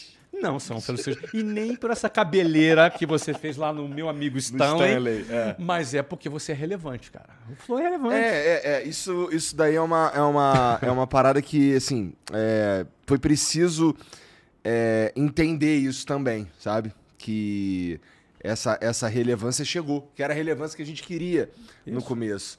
É, e ela chegou. E agora. Tem que olhar, meu irmão, do que tu pode ganhar. O que perdeu ficou no passado. Perdeu. Já perdi coisa pra caramba também. Perdi. Agora, quantos gostariam de perder o que você perdeu? Muita gente gostaria de perder o que eu perdi. Quantos gostariam de ter este problema? Porque a gente às vezes acha que o nosso problema é gigante. Pô, cara, tem que, tem que. É igual videogame. A gente tem que. A vida é um videogame, o dinheiro é o ponto do videogame. E a gente tem que se divertir jogando. E ganhar ponto, bater recorde, ganhar, ganhar dinheiro é bom. Bom pra caramba, não é ruim. É hipócrita quem disse que é ruim. Mas a gente tem que aproveitar a vida jogando esse videogame, cara. Eu, é assim, particularmente gosto de videogame até hoje e curto é, esse jogo da, da vida, né? É, eu, eu, concordo que ganhar dinheiro é bom, é gostoso. Até porque, na minha opinião, pelo menos para mim, aqui a maneira como a gente opera, o, o dinheiro, ele, ele viabiliza as doideiras legais que a gente quer pôr no mundo. Então, uh, inclusive, eu acho que esse foi um dos é, talvez o nosso maior erro, você falou sobre começar de novo e tal, não sei o quê. Eu acho que se eu fosse começar de novo, a principal coisa que eu faria diferente, é, antes de começar a pôr coisas que eu achava maneiro no mundo, eu acho que eu teria feito um caixa mais robusto, sabe? Mas eu gente, também cometi esse erro. A gente, quando, a gente, pra você ter uma ideia, no, do final, no, no, no final do ano passado e início desse ano, a gente estava em, em franca expansão e crescendo e investindo. E não é que a gente não tinha caixa, mas é que a gente definitivamente não estava preparado para o que aconteceu no dia 8 de fevereiro. Então a gente teve que dançar aqui uma música que a gente não sabia nem que existia, sabe? É, nesse sentido, cara, o, o, eu fico muito feliz de, de ter perto de mim uns caras que estavam ali para vestir a camisa. E eu vou te falar, quando deu, quando deu a merda toda, acho que eu já falei isso antes também, mas de qualquer maneira, é, tinha por volta de uns 80, 90, talvez 100 pessoas trabalhando com a gente, assim, na estrutura inteira. E, pô, aí a gente falou, cara, ó, deu merda. É, por um tempo eu segurei, eu, a, a, abaixou o meu salário e o salário dos líderes e tal, mas chegou uma hora que só não tava dando para manter tudo. Eu, ó, gente, ó, vamos precisar fazer uma redução salarial aqui. A gente acabou de dar um aumento. A gente tinha dado um aumento em dezembro. Uhum. Gente, aí, pô, vamos ter que voltar pro patamar antigo. E. Mas, pô, quem quiser sair, a gente vai fazer os acordos aqui legal, não sei o quê, tá tudo bem. Quem quiser sair pode ir embora. Ninguém vai ficar puto. Quem sabe no futuro aí a gente volta e tal. Pô, ninguém foi embora. Ninguém. E eu nunca tinha visto isso, cara. Uma parada de. Uma situação como, como a que a gente passou aqui de, de dificuldade, assim, de caixa, assim, brutal. É, uma, um, um clima, de, pelo menos entre nós, assim, da, da liderança, assim, um, uma, uma muita vontade de, de, de, fazer o que a gente fez e voltamos, mas tinha nesse ponto tinha uma incerteza ali, sabe? Uhum. É, não que ia acabar o flow, mas que eu talvez tivesse que desligar umas coisas que eu não queria desligar, uhum. sabe? É, e todos os movimentos que a gente fez foi justamente para não desligar nada, ou desligar o mínimo possível. E, cara, ficou todo mundo. Eu fiquei impressionado com essa porra, sabe? E, e essa galera que continuou com a gente, são eles e o que eu tô falando aqui não é para puxar o saco para parecer bonitinho não, mas pô, foram eles que puxaram que, que me ajudaram a trazer de volta, sabe? E que coisa gostosa ter essas pessoas perto, cara. Pessoas que estão com a gente ali, independente do, do, do, problema. Mas isso foi revelado durante a crise, né? Foi revelado durante a então, crise. Então, a crise ela revela. Ela tem esse papel. Ela tem esse papel de revelar quem está do teu lado, quem virou as costas. É, tá, ela tem esse papel de revelar os caras com quem você pode contar. Inclusive revela a nós mesmos, né? Porque a crise ela coloca em xeque quem somos nós, porque de repente a gente está ali achando que é, é, bom pra caramba. E a, a, crise chega, cara. E ela chega. Eu, eu tenho uma frase minha que eu falo: estabilidade não existe porque a crise chega. A crise chega. Tava todo mundo bonitinho, lindinho, maravilhoso. A gente ia fazer IPO em 2020. Veio Covid. Chegou a crise. E aí a gente teve que mostrar quem somos nós. Quem somos nós? Então eu tive que olhar no espelho, ó, quem é você? Então a gente foi lá e fez o que tinha que ser feito. Você também. O, o, o... Quando você fala em, em fazer um IPO, cara, é... o que exatamente quer dizer isso, Flávio? O IPO é o seguinte: só para a gente entender, Initial Public Offering, é, o que, que é um, um, um, IPO? É uma oferta pública de ações. É quando você vende. O objetivo um, é o quê? Você vende um pedaço da sua empresa para o mercado. Quem é o mercado? São fundos de investimentos, bancos e investidores individuais. Você pode entrar na bolsa e comprar uma ação de uma empresa. Então você põe, você compra ações dessa empresa. Então, é, você vende um pedaço, geralmente 25%, 30% do seu negócio você vende, numa avaliação geralmente muito boa, e esse dinheiro que você vende vem para o caixa da sua empresa. Tá. Então, se você faz uma avaliação do seu negócio, vai, vamos supor, a, a, avaliação que os bancos tiveram foi de 4 bilhões de reais, e você vai vender 25% do seu negócio, você vai botar 1 bilhão de reais no seu bolso. Você faz o IPO num dia, no dia seguinte, aparece 1 bilhão de reais na conta da sua empresa. E você tem um sócio. Esse sócio chama mercado. E para você ter o um mercado como sócio, você precisa cumprir o compliance do, do mercado, regulado por um órgão chamado CVM. Tem todo um trâmite, não é só, ah, vou botar no. Tem todo um trâmite, uma série de exigências, uma série de, de relatórios que você precisa ter, transparências, uma série de requisitos que a empresa precisa atingir para que o mercado se sinta seguro de botar dinheiro naquele negócio. Então, na realidade, o IPO é uma forma de você vender um pedaço da sua empresa. Então, vou te dar um exemplo. Basicamente, ela já precisa estar tá grande, né? É, geralmente ela precisa estar tá num, num nível para ser uma empresa para é, abertura de capital, ela já precisa estar tá num nível de pelo menos aí 120, 150 milhões de reais por ano de lucro. De lucro. Né? Então, tá. você projeta isso e você faz uma, um valor, uma valuation desse, dessa sua empresa, os bancos é que fazem, e o mercado avalia e decide se vai ou não investir nesse seu negócio. Mas então, os bancos não fazem de boa vontade, você tem que pagar por isso, por essa avaliação. Não, não, não. Os bancos, eles é, fazem de boa vontade, é. porque eles ganham, não é? Como sempre. Eles ganham, né? Ele, no, quando ele faz o IPO e o mercado compra, ele um percentual disso que é feito, o banco ganha de FII. São, uhum. são os success fee que os bancos têm numa operação como essa. Então, por exemplo, é, eu é, vendi um pedaço da Wiser Educação. Eu recomprei a Wiser Educação em 2015 final de 2015, dois, é, dezembro de 15, na realidade assumi em 2016. Você comprou? Eu vendi a Wise, a, desculpa, vamos lá, eu vendi a WhatsApp em 2013. 13. Recomprei a WhatsApp em janeiro de 2016. Tá. Na realidade foi 15 de dezembro de 15, mas eu assumi em janeiro de 16. Então foram praticamente três anos entre a venda e a recompra. Então eu recomprei por 300 no, mais ou menos 390 milhões de reais. Então um ano depois. Tu, tu, tu, lucrou nessa operação? Então, olha que interessante. Um ano depois, eu vendi um pedaço minoritário já numa avaliação de 570 milhões. Ou seja, a gente já vendeu um pedaço minoritário numa avaliação de 570 milhões. Depois, mais um ano depois, eu vendi mais um pedaço para uma avaliação em torno de 900 e poucos milhões. Não estamos falando do processo de IPO, tu foi, fez Não, outros processos. São, são, isso chama private equity, que uhum. é, uma, é, uma, uma, é uma, uma venda privada. Uhum. Então, um sócio foi o Carlos Martins e outro sócio foi um fundo, o fundo do Itaú, do Banco Itaú. Então, o somatório dessas duas operações trouxe 400 milhões para a nossa empresa, que já era mais do, do que o valor que nós pagou. recompramos. Uhum. E eu continuo tendo o controle da empresa. Você entendeu? Ou seja, isso é uma operação privada. Então agora a Wiser Educação ela tem três principais sócios.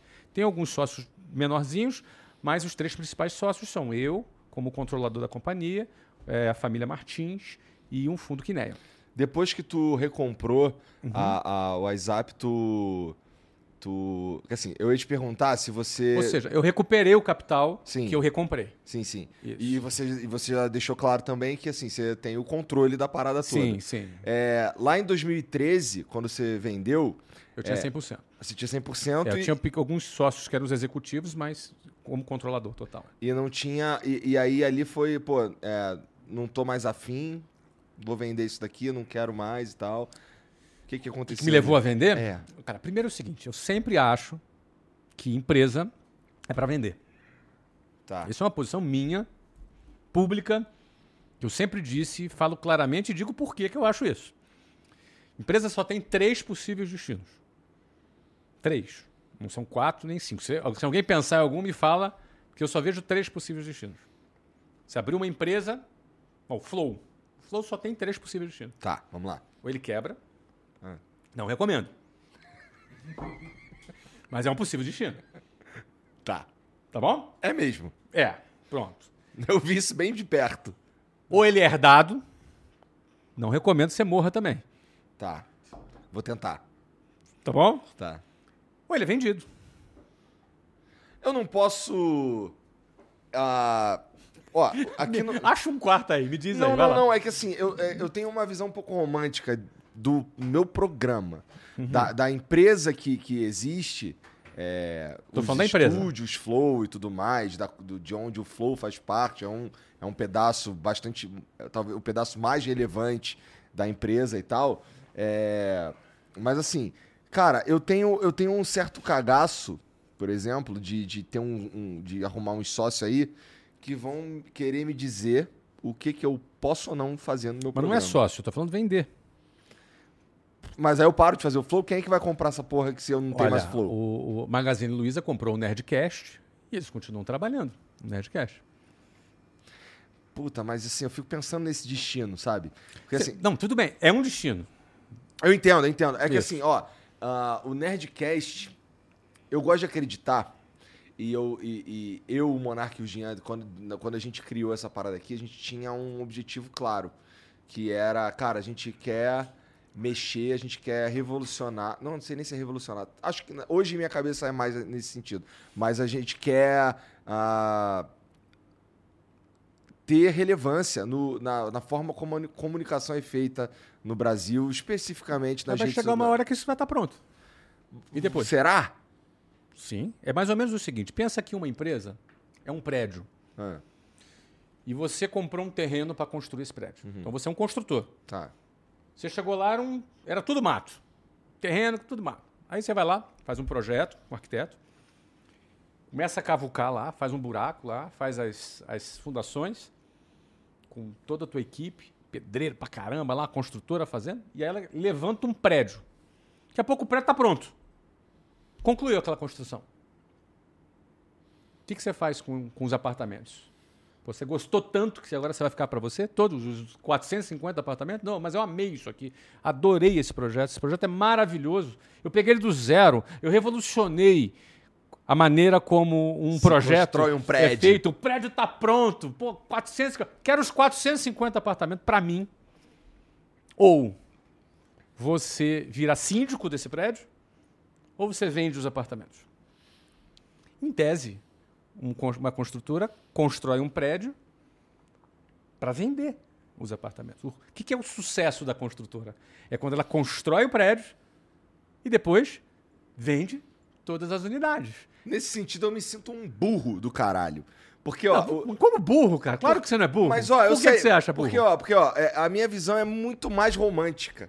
Ó, eu, eu, eu, eu, eu não admito alguém dizer para mim, por exemplo, hum. que eu não posso fumar o meu tabaco no meu programa. Imagina que eu, que eu vendo essa porra, e que nem um movimento parecido com o Magazine Luiza e Nerdcast, que o Nerdcast, eles têm. É, o, o, é, o Jovem Nerd, é, o grupo ali, eles têm um, uma visão diferente da coisa. No caso deles, eu, eu, entendo, assim, parece um movimento inteligente mesmo, vender e foda-se, continuar trabalhando ali, bota o dinheiro no bolso e tal. No meu caso, o cara entrar numa de me dizer com quem eu vou conversar no meu programa, eu vou me dar um tiro na cabeça, pô. Tá, mas vai existir um momento que o teu prédio, que o teu prédio não está pronto. Tá.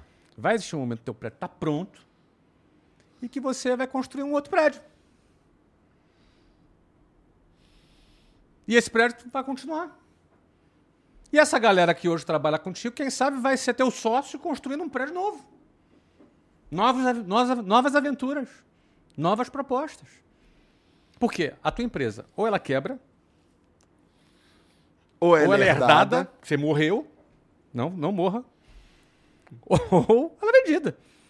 Agora, aí a gente está falando de uma parada, cara, que eu tô na internet falando há mais de uma década. Cultura empreendedora brasileira. Hum.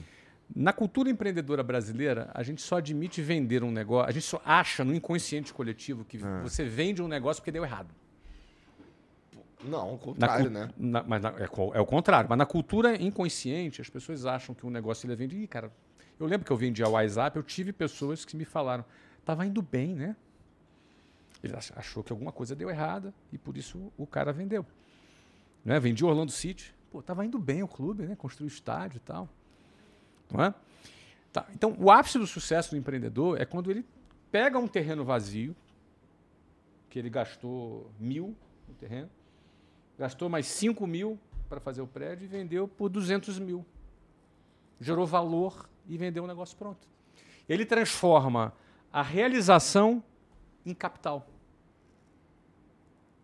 E depois, com uma, um pedacinho daquele capital grandão, daquele bolão de capital que ele tem, ele começa outro prédio. É, olhando por esse lado, assim, não parece uma má ideia mesmo, não. Você imagina o seguinte, ó, pensa, vamos falar então de matemática. Pensa que a taxa Selic hoje está 13,75. Você consegue hoje remuneração de renda fixa perto dos 15% ao ano.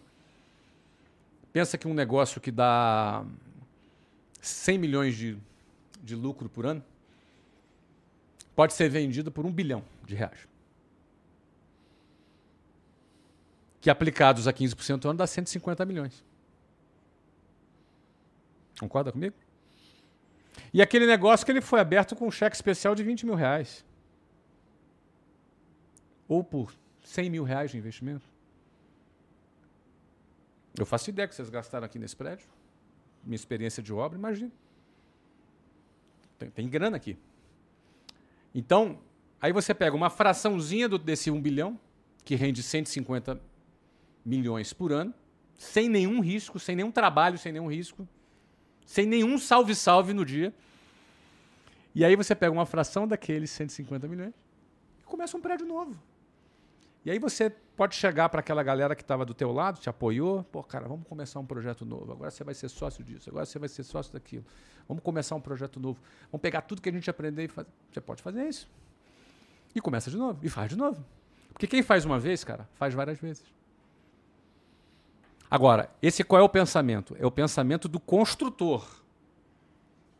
O cara que constrói um prédio, pô, tem construtora que já construiu 200 prédios. Uhum, uhum.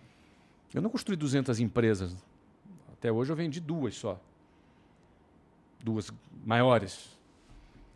É, depois a gente fez essas operações menores com sócios. Então tu não tem o mesmo apego que eu tenho com o controle do que tu criou. Cara, é como você eu vi, eu vi tuas Posso falar das meninas aqui? Pode, pode. Então vi tuas filhas chegando aqui, te dando um beijo. Vem cá dar um beijo no pai. Ela veio, deu um beijo no pai. E eu não tenho filha, né? Eu só tenho filho, né? Tenho três moleques, né, cara? Eu acho que se eu tivesse filha, ia mandar em mim pra caramba. Porque elas mandam em mim mesmo. Mandam, né? Mandam. É, então. Me enrola, depois vai lá falar pra mãe, mamãe, mamãe, enrolei o papai. eu então eu vi, eu vi a, o carinho delas por você e a, a, filhinha que você cuida com todo carinho, né? Só que um dia ela vai casar. Vai. Um dia você vai. No mínimo ela vai sair de casa e vai ser do mundo. Pelo é. menos, ou vai casar, é. ou vai sair é. de casa, ou vai sair do mundo. Mas vamos pensar num, num, num modelo meio mais tradicional. Tá. Um dia você vai entrar numa igreja com a cara de bobo e vai entregar ela um marmanjo. E ela vai embora. É a tua filhinha. Só que você vai estar tá numa mistura de triste, porque vai ter que se desapegar da sua filhinha, e ao mesmo, ao mesmo tempo feliz, porque você está vendo que ela está crescendo e ela vai realizar os projetos dela. Eu penso que uma empresa é como um filho. Ela não é uma simplesmente algo que eu. Tudo bem, eu me apego. Eu, ah, não, você não se apega? Claro que eu me apego. Assim como eu me apego a um filho, me apegaria a uma filha. Mas a gente fica feliz que ela casou, vai viver a vida dela. O mercado teve interesse, vai ter outro CEO, vai ter outro cara que vai liderar, vai ter caras que vão trazer ideias novas, melhores que as nossas, inclusive. E vai tocar esse negócio para frente. E eu vou fazer outro projeto. Agora, tem a hora certa para isso, né? Não adianta você pegar uma, uma filha de 9 anos de idade e achar que ela vai sair para a vida. É. Tem a hora certa. É, Mas na hora que a hora certa chega, é uma vitória. Não é, um motivo, é motivo para comemorar. Vou pensar mais sobre isso aí. Porque, porra, é. Tudo, todo, todo o, o, as outras coisas, não é que eu, que eu, que eu não ligo para as outras coisas. Tanto ligo que, como eu te disse, todos os movimentos que a gente tomou nos últimos meses foi para salvar tudo que a gente estava fazendo e não ter que desligar nada. É, a gente teve que desligar algumas coisas, não teve jeito, mas a, a maioria a gente conseguiu salvar. É, e, porra, com essa, essas outras coisas, assim, apesar de eu as amar, o Flow, ele é meu filhinho, mas ele é meu filhinho. Que porra, caralho, eu queria ficar velhinho com ele, pô. Ah, e eu tô falando mas... do programa, sabe? Eu tô, fal... eu tô falando disso aqui porque. Cara, eu, eu tava assistindo o jogo do Orlando City essa semana. Tava lá vibrando. Se classificou pros playoffs. Eu acompanho. Meu filho, cara. Por quem é que vai apresentar o Flow no meu lugar, cara? Ah, vai, vão umas pessoas melhores. Não vão, não tem ninguém melhor que eu pra fazer isso aqui. Ah, cara, mas a cara, mas, mas o Igor, a vida é assim, ó, um dia a gente vai morrer. E se a gente morrer, se bobear tua mulher, vai arrumar um outro marido. Vai. Mais novo que você. Mais inteligente que você. E eu vou parar por aqui. Tá. Cara, assim é vida. Estabilidade não existe, assim é vida. A gente tem que pô, entender que nada é definitivo nesse negócio aqui. Acho que quando a gente enxerga a coisa desse jeito, até as nossas perdas têm outro significado. Até o que a gente perde, a gente vai encarar de outra maneira, entendeu? E a gente ganha, perde, ganha, perde, aprende. Quer dizer, na realidade, uns sempre dizem, eu já ouvi alguém falar, cara, ou tu ganha ou tu aprende. Porque até quando tu perde, tu aprende. Então, é, eu, eu não acho que isso é ser desapegado. Eu acho que isso é a gente procurar aprender em qualquer situação. Porque a gente vai aprender, vai tomar tombo, vai errar, vai, vai cometer falhas. Como empreendedor, a gente tem muita chance para errar. Quando tu, quando tu vendeu, antes, de, antes de 2013, você já tinha uns sócios na WhatsApp, não já? Antes de 2013, éramos executivos com stock options, né? Tá, tá, então não, então não. É... Mas assim, quando você, quando você vende um, uma parte da tua empresa, é... não tô falando do lance do IPO, não. Tô falando daquele lance que você falou, private... Private equity. Private equity. É. É... Quando você vende dessa maneira aí, quem é que faz a avaliação justa da, da, da tua empresa? É uma negociação. É? Você contrata um advisor, você contrata um, um banco de investimento que negocia com o advisor do comprador e eles vão fazer uma avaliação de mercado. Vão fazer contas. Aí, claro, um vai puxar para um lado, um vai puxar para o outro. É uma negociação. No final, eu sempre brinco. Você tem toda uma avaliação técnica, toda técnica no detalhe. Mas no final das contas, vira mercado persa. Tá. Não, eu quero mais um pouco. Não, eu quero mais um pouco. Ah, até. Bom, nem, nem você nem eu. Pum, então tá bom. Aperta a mão. No final das contas é assim. Então você chega numa avaliação. E tu considera que tu fez bons negócios toda vez que você precisou fazer Sim. esse movimento de vender um pedacinho? Acho que foram negócios justos, os sócios ficaram satisfeitos, eu também fiquei satisfeito, porque o negócio tem que ser bom para os dois lados. Ah, a gente conseguiu é, fazer, recuperar o investimento, mais do que investimento da recompra. Não é? E hoje a gente tem um negócio que tem aí uma perspectiva para frente. E tu, pessoalmente, cara, Flávio Augusto, pessoalmente, assim, é, hoje a tu, o, o que, que, que, que, que, te, que, te motiva, assim, é, o que, que você tá fazendo? Você faz alguma coisa para Vamos lá, você vai dar essas, essas aulas aí junto com, com o primo, é, no dia 7, agora de novembro, é, e tal. Isso daí é, tem a ver... Porque, assim, que eu quero dizer? Você tem o, o, o grupo Wiser, e o grupo Wiser, ele. Perdão da palavra, ele brinca de ficar comprando pedaços ou investindo em outras empresas de educação e tudo mais. É, nesse sentido, assim, apesar de você ser o cara que, que eu imagino que seja o cara que, que, que tá de olho, que está escolhendo, que está vendo onde vai, onde não vai, é, que mais que você faz além de comprar empresa? No meu trabalho é. ou na minha vida? No teu trabalho. No meu trabalho? É. Rapaz, a gente toca o um negócio, né? Toca a operação. Eu sou CEO da Wiser Educação. Então, no dia a dia dos nossos produtos, dos nossos negócios, eu ainda participo do desenvolvimento de produtos, ainda participo da, dessa análise toda. De to... Aliás, quando entrou Covid, então, aí eu mergulhei mais ainda, porque a gente teve que reconstruir, teve que criar um novo modelo, então, eu, eu tenho aí vários executivos que trabalham diretamente comigo, cada um na sua área, área financeira, área de marketing. Ser vendas. famoso te ajuda nisso tudo? Rapaz, não. Não, não. Eu acho que a minha presença na internet, que acabou me tornando uma pessoa pública, ela aconteceu completamente é, sem planejar. Porque até 2013, quando eu vendi um negócio, eu não era nada conhecido. Então, ali em 2012 que eu comecei, 2012, 2011 que eu comecei a fazer alguma coisa na internet. Fiz vídeo no YouTube, depois eu abri um perfil no Facebook, e aí comecei a ter muitos seguidores muito rápido. Eu acabei sendo um dos pioneiros dessa da internet. Não tinha, não, não existia ainda, não existiam os influenciadores, nada disso existia. Então, eu me posicionei muito cedo na internet. Mas foi uma situação assim. Porra, tu faz isso frequentemente, né, cara? Todos os dias. É, o que, que aconteceu, Igor? É, eu fui, eu fui para os Estados Unidos, o meu negócio começou a crescer muito no Brasil. Eu comecei a ter tempo livre. E eu falei, vou escrever, vou para a internet. Me, me é... Porque na internet é um lugar bacana, cara. Por que, que eu gosto da internet? Porque as pessoas me xingam, discordam de mim. Porque quando você está no seu, no seu negócio, todo mundo concorda contigo. Te dá tapinha nas costas. Você entendeu? Agora na internet, não. Ô, seu palhaço! Pô, que delícia isso. Ah, vai se fuder. Não, para pra pensar. Para pra pensar. para pra pensar. O cara. Você tem que argumentar. Aí você, em três segundos, bota o cara no lugar, você entendeu? Pô, é, é divertido essa parada, você entendeu? Eu então, vejo os caras falando um monte de caô sobre mim na internet ali, e eu fico pensando, mas caralho... Mas sempre vai ter caô. Mas, mas é, o problema é que assim, cara, é. como é que eu vou como é que eu explico essa porra dentro de um tweet? Eu não consigo, só não, deixa esse cara falar aí, Não, deixa o cara falar caô. Tem cara, vai ter cara que vai falar caô para poder ter audiência. Quando você fica grande, as pessoas querem tirar uma casquinha da sua audiência, entendeu? Normal isso daí, eu, eu acho que faz parte. Entendi. É, porque. Não é, é nenhuma novidade, era assim, desde a época do Nelson Rubens de lá. De fato, não é nenhuma novidade. Não é nenhuma novidade. Só mudou o meio, né?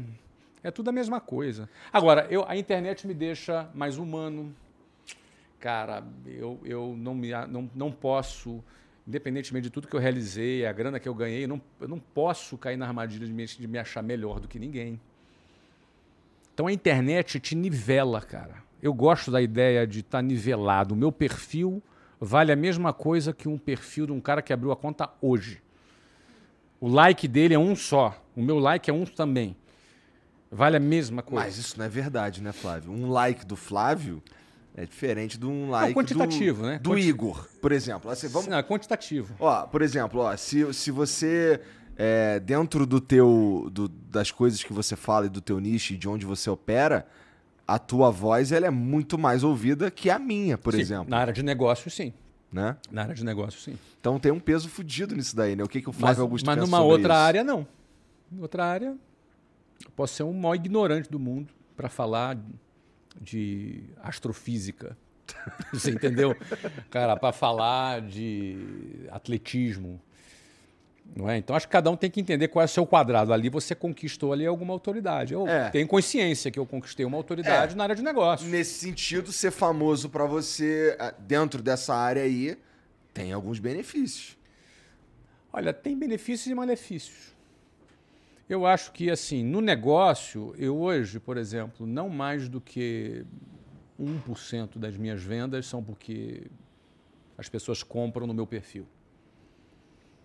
Ou seja, o meu tráfego, eu tenho uma audiência alta, eu tenho, é, eu tenho cerca de 8 milhões de seguidores nas minhas redes somadas. Alguém compra, compra. Alguém, é, eu divulgo alguma coisa, eu divulgo, mas não mais do que 1% da minha receita vem do meu tráfego que eu gero. Porra, isso daí parece é. um sonho, cara. Isso é bom demais. Por quê? Porque você literalmente tem um negócio que não depende de você. Eu não alcancei isso. Mas isso leva um tempo, Igor. Eu, até 2012 o negócio dependia muito de mim. Não, minha, mas 2009 dependia muito de mim. Eu tinha tentado morar na Austrália em 2005. É, tu me contou isso. Te contei essa história, uhum. tive que voltar. 2009, quando eu fui para os Estados Unidos, aí funcionou. Aí a gente vendeu o negócio.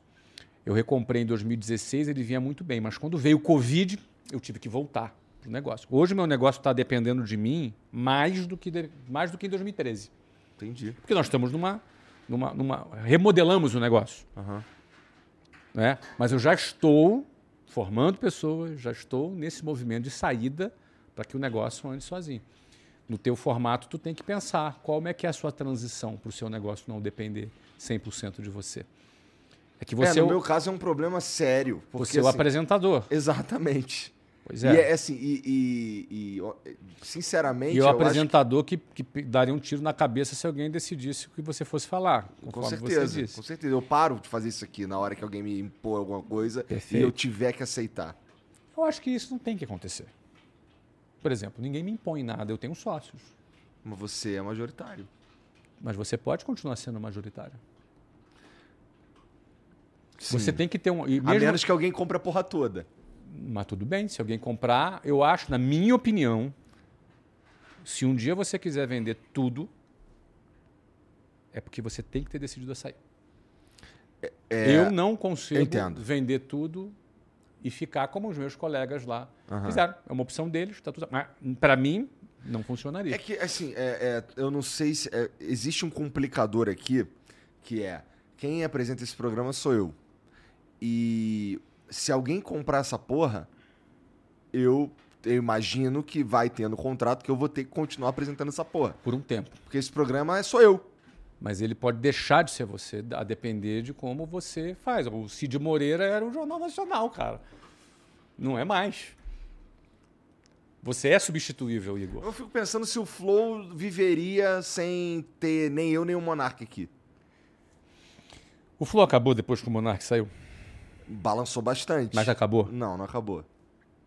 Eu, na minha opinião, você e o Monark eram pessoas muito marcantes. O Monark é um cara que tem uma personalidade muito forte, muito marcante. O Flow não acabou e nem vai acabar. E se você hoje, por alguma razão, não puder mais apresentar, ou por saúde, ou porque morreu, ou porque saiu fora, se alguém resolver tocar isso aqui, vai continuar tocando. E não vai acabar. Pode ser, inclusive, que ache alguém melhor que você. Não tem esse cara. Bom, eu vou deixar você acreditando nisso. Pode ser que tenha. Mas aí sabe o que vai acontecer? Aí, se, se um cara é inteligente, sabe o que ele vai fazer? Ah. O cara que pegou, cara, vamos fazer uma homenagem, um tributo ao Igor, entendeu? Fundador, idealizador, nosso guru, você entendeu? Nossa referência. Que bonitinho. Não é, cara? E aí novas pessoas vêm, e aí a coisa acontece, as coisas funcionam sem a gente também. É, eu, eu tô falando tudo isso aqui, mas eu, eu tô pensando nisso só agora, enquanto a gente conversa. Eu entendo. Porque eu nunca, eu nunca tinha pensado nisso, na verdade. É, na, tô dizendo a possibilidade de. Eu acho que tá de cedo demais para você pensar nisso. Não, eu não tô nem muito preocupado Você tem uns não. bons 4, 5 anos para construir uma coisa bem relevante, para você olhar pro prédio, ó, tá pronto esse prédio. Aham. Uhum. Aí você decide o que você quer da sua vida. E outra coisa. Tá com quantos anos? Desculpa. 37. Daqui a 5 anos você tem 42, tá jovem pra caramba, com 42 anos. Dá para botar uns bons milhãozinhos no bolso. Aí você vai ver o que vai fazer da sua vida, cara. E ó, a, a, pra você, na tua opinião, é, pelo que você já viveu e tal, e olhando assim pro que a gente tá fazendo aqui, que assim, a gente não tem. A gente é 100%. Uh, ah, não tem investimento. Não tem dinheiro de fora. Eu não tenho, eu não tenho outras pessoas que colocam dinheiro aqui. É, eu ouvi falar por aí que isso daí chama bootstrap. É, cara, você acha que se você estivesse no meu lugar, você manteria isso ou tu ia procurar uns caras para ajudar? Se eu me garanto na venda para gerar o caixa, para gerar o caixa que eu preciso e ainda gerar uma qualidade de vida ok, que eu esteja satisfeito, eu eu continuaria bootstrap. É? Uhum. Se eu estivesse no seu lugar. Tá. Eu fiz diferente. Mas, mas agora, na minha primeira, na primeira rodada, eu fui, fui com, com, com praticamente 100% até o final. Mas na segunda, eu fiz diferente por quê? Porque eu tinha um plano para o mercado financeiro. E aí eu trouxe parceiros que me ajudariam nesse plano. Agora, se eu estivesse começando um negócio, tendo o seguinte: o sócio. O que, que é mais barato? Um sócio ou um empréstimo? Mais barato? Um sócio ou um empréstimo? Eu acho que é um empréstimo. Se você sabe o que está fazendo, é um empréstimo. Por mais que eu tenha pago 12% de cheque especial, que é muito, saiu barato para mim quando a empresa passou a valer quase um bilhão de reais. Sim. Então, se você sabe o que está fazendo, o empréstimo vale, é mais barato. Agora, se você já tem um negócio que gera caixa, que paga as suas despesas, que já dá algum resultado, você pode planejar essa jornada por mais tempo. Em vez de você abrir mão de um equity num primeiro momento. Mas você tem que ver se o teu caixa ele gera o suficiente para que você possa passar por essa jornada com, com o conforto mínimo que você precisa. Porque a gente também tira uma grana para viver. E você tem projetos pessoais. Poxa, o que, o que esse negócio está dando de resultado me satisfaz? Isso é interessante você estar tá falando, porque os meus projetos pessoais estão muito associados ao que eu estou fazendo aqui. Sabe? Então, uh, por exemplo, se eu fizesse um movimento como esse, é, de pegar dinheiro e colocar alguém para dentro, seria porque é, tem algumas tem coisas que eu, lugares que eu queria chegar que, que na internet as para, você deve saber disso mas na internet as coisas têm um timing muito o timing é muito importante. Perfeito. E tem algumas coisas alguns lugares que eu queria atacar alcançar que talvez eu precise de uma aceleração sabe É isso nesse depende, sentido. Isso depende de dinheiro? Depende de dinheiro. E é por isso que é, é, é, quando eu penso, quando alguém fala alguma coisa de, pô, é, vende um pedacinho e tal, não sei o quê, eu, fico, eu penso primariamente nisso daí, que eu preciso. É, tá bom, eu, eu venderia esse pedaço não porque eu tô precisando botar dinheiro no bolso, mas porque tá tem coisa. Acelerar. Eu quero acelerar. E aproveitar um determinado timing. Exatamente. Então, se você tem essa intenção, eu te sugiro algumas coisas. Primeiro, tenha a tua empresa toda formal. Dois, não que não esteja, tá? Eu estou falando de forma genérica uhum. aqui. Dois, que tenha uma governança é, financeira transparente, de preferência já um pouquinho já auditada, que tenha, um, mesmo que não seja uma auditoria top four, uma, uma big four, fosse uma auditoria de segunda linha, mas não importa, que você tenha te, teus balanços auditados. Porque quem vai entrar, ele vai sentir segurança para entrar ou não de acordo com essa organização. Ele vai olhar, oh, cara, os caras estão organizados. Três, você vai ter que fazer concessões. Geralmente o um minoritário, ele vai indicar o teu diretor financeiro. Vai ser um cara dele. Ele vai sentar no caixa e ele vai controlar o caixa, o que não é nenhum problema. Nenhum problema. Mas, geralmente, é, é isso que acontece. E ele vai ter alguns direitos. Se você falar, cara, agora eu quero que o Flow seja é, uma, uma boate. Não pode. Você falou um podcast. Não, quero agora que o Flow seja um restaurante. Não, não pode. Ou seja, ele tem, ele tem alguns vetos. Uhum. Não é? Se você quiser mudar o objeto social, ele tem direito a, a concordar ou não concordar. Não são coisas arbitrárias, são coisas razoáveis. Para quem pôs de grana, são coisas razoáveis. Ele controla o caixa e participa das decisões. Mesmo sendo você o controlador, ele participa, ele tem uma abertura para ter diálogo. Ah, faz todo sentido. Faz todo sentido. Uhum. Eu, por exemplo, meus sócios são excelentes. Nunca me estressei com eles, a gente sempre senta. É porque está todo mundo alinhado, todo mundo tem uma meta na cabeça que tá, que é parecida. Sim. Né? Mas o diretor financeiro é do minoritário. Eu indico duas coisas. Eu indico o CEO indico o presidente do conselho. Entendeu? Tu se indica para CEO? Eu vou ser o presidente do conselho ou CEO. Ou posso colocar um CEO e ser o presidente do conselho.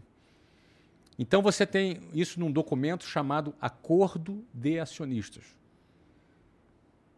Acordo de Acionistas é um documento diferente do contrato social. O contrato social está lá, vê quanto cada um tem de porcentagem, etc. O Acordo de Acionistas é um documento à parte, onde a regra do jogo da relação societária ela é estabelecida nesse documento. Você tem um advisor que vai te ajudar a fazer isso e um bom advogado. É isso que você precisa. E ali você tem as regras. Aí tem coisas que são de mercado, tem coisas que você gostaria, tem coisas que o outro sócio gostaria. Isso é uma negociação. Aí você acordou isso, fechou, assinou, acabou. Nunca mais você nem pega esse contrato, só se der problema. Se der problema, você pega o contrato. Se não der problema. Acontece semelhante quando você vende um pedaço para um fundo? Idêntico. É? Idêntico. O fundo é um sócio. Exatamente da mesma forma. Tem que ter um advisor para poder negociar a valuation ideal para que você tenha ali a coisa. Sabe o que acontece? Interessante, Igor. As coisas se repetem. São idênticas. Elas parecem complicadas. Mas tu faz uma vez, faz duas vezes. Faz... É tudo a mesma coisa. É tudo igual. Então, assim, eu já vendi é, duas grandes empresas. Eu vendi. Eu vendi por quase um bilhão de reais a, a, a WhatsApp e vendi um clube dos Estados Unidos por mais de 2 bilhões de reais. Cara, é tudo a mesma coisa processo é o mesmo, o tempo que leva, entendeu? Os advisors, os advogados, os contadores, os auditores, é tudo a mesma coisa. Então elas, as coisas são menos complicadas do que parecem. Por isso, quando a gente faz lá a história do método Flávio Augusto, lá que, que a gente falou, uhum. que a gente vai dar aquelas aulas lá, a gente procura. Dia 7, fica esperto aí, ó, tem o link aqui no comentário. a gente procura sintetizar o nosso conhecimento é, e empacotar e entregar isso para as pessoas. Isso tem muito valor. O conhecimento ele tem muito valor. É, é, assim, são conhecimentos que você cobrar para o cara 10 pau, 10 mil, o cara fazer um curso desse. É barato, porque um, um, um, conceito que o cara aprende vale muito mais do que isso. Não é? E, o que, que te, e, o que... e casualmente, só para não confundir a cabeça das pessoas, é gratuita essas aulas, assim. né? É, não, não, não é cobrado. É, o que, o que te realiza hoje, cara? É essa, essa construção dos prédios, é isso que te realiza? Duas coisas me realizam. Porque ó, você falou aí já. Você tá. falou de, de, números absurdos. Você falou de vender o WhatsApp por um, um bilhão, bilhão, depois você vendeu o clube por dois bilhões. Eu Isso. imagino assim que grana. Uhum. É, já está vencida há um tempão. Já há muito tempo. Não, é, tem mais de 20 anos que eu já não, não trabalho por dinheiro. Uhum. Mas o dinheiro é o ponto do videogame. Tá. Então você quer, quer, quer fazer o ponto. Tá? O que, que me realiza, cara, são duas coisas. Um, construir prédios. Construir projetos. Eu gosto de construir projetos, gosto de construir prédios. Gosto de ter a sensação assim, de ter data para construir e assim, ó, está concluída a construção. Quando eu comprei Orlando City, eu planejei sete anos de ciclo. Teria vendido em sete anos se não fosse Covid. Vendi em oito. Uhum. Porque sete anos venceu justamente, venceu justamente no meio do Covid e a negociação ela se arrastou por mais um ano, por razões óbvias, né? Então, com sete anos já tinha. O, teu plano deu certo e com sete anos já estava negociando para vender. Já. Com sete anos o plano deu certo. E se não tivesse tido. Cara, toda hora de barra aqui. Se não tivesse tido Covid, teria, teria se concretizado em sete anos. Levou mais um ano, se arrastou mais um tempo, porque, obviamente, o comprador esperou um pouco para ver para onde é que ia, né? Quando o mercado começou a abrir de volta nos Estados Unidos, ele, pô, maravilha, foi lá e comprou. Ele já era dono, já é dono de um clube da NFL, futebol uhum, americano. Uhum, tô sabendo. É um mega investidor. Uh, e a gente concluiu a operação. Então já era, já era esse. Então, assim, a, a ideia de começar um projeto, é, terminar o projeto. A, a, ó, terminar um projeto é muito prazeroso, cara. E você ter assim, cara, esse projeto tem início, meio e fim. É muito prazeroso quando o projeto tem início, meio e fim. Quando ele não tem início, meio e fim, é como se fosse um emprego. Nada conta ter um emprego, já tive emprego, não é? Mas um projeto que tem início, meio e fim, ele começa e ele acaba. Entendeu? E quando ele acaba, não é que você está com raiva do projeto, não, sumiu da tua cabeça, negativo. Continua sendo seu. Você vai ver ali no meu, na minha bio ali na, no Twitter, no Instagram, Ó, vou ler aqui minha bio no Instagram. Ó, tá aqui, ó, former owner of Orlando City. Ou seja, ex-dono do Orlando City. Tá aqui. É, é currículo. Não, é? Não, não saiu dali. É, eu era former owner da WhatsApp. Agora sou dono de novo da WhatsApp. Então, é um projeto que está em andamento e que um dia vai ser concluído. É? Então, assim, essa é a visão que eu gosto. Isso me realiza. Segunda coisa que me realiza, isso me realiza muito, que é um lado meio filantrópico que eu tenho. Quer dizer, além de eu pôr grana em, em projeto social, eu não divulgo isso, porque não acho que isso é. Para mim, não é plataforma de marketing, mas um, um, projeto social que eu encaro e dou muita seriedade, que, com muita seriedade, é de dividir conhecimento. Porque se eu ensino o que eu aprendi e divido conhecimento, esse é melhor que divisão de renda. Porque eu, se eu começaria de novo um negócio do zero e faria esse negócio bem sucedido, quando eu divido renda, desculpa, quando eu divido conhecimento, eu também estou dividindo possibilidade da pessoa ganhar mais. Eu acredito muito nisso. Por isso que eu gosto de, de produtos de educação. Então, quando eu estou no geração de valor já há 12 anos, eu estou dividindo conhecimento. Você quer ver uma história interessante? É, acho que em 2015 eu fiz um post no Facebook que se chamava assim: Eduque-se apesar da escola.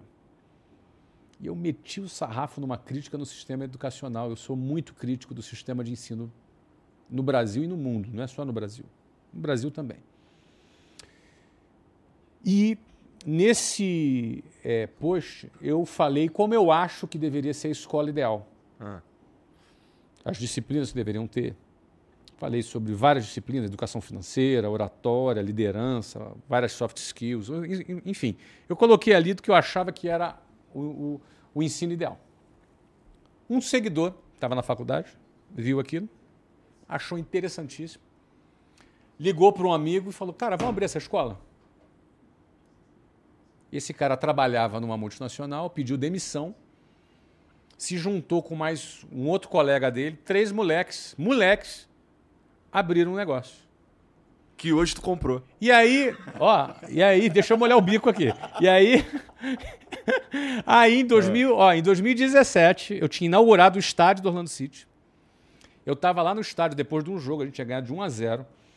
Eu tava assim, eu sempre saía para a varanda da suíte, da, da nossa suíte lá do estádio, e estava assim, esperando o pessoal ir embora, o pessoal estava indo embora. Sempre ficava uns 40 minutos ali olhando para o campo, olhando aquela parada toda, conversando com o senhor do clube.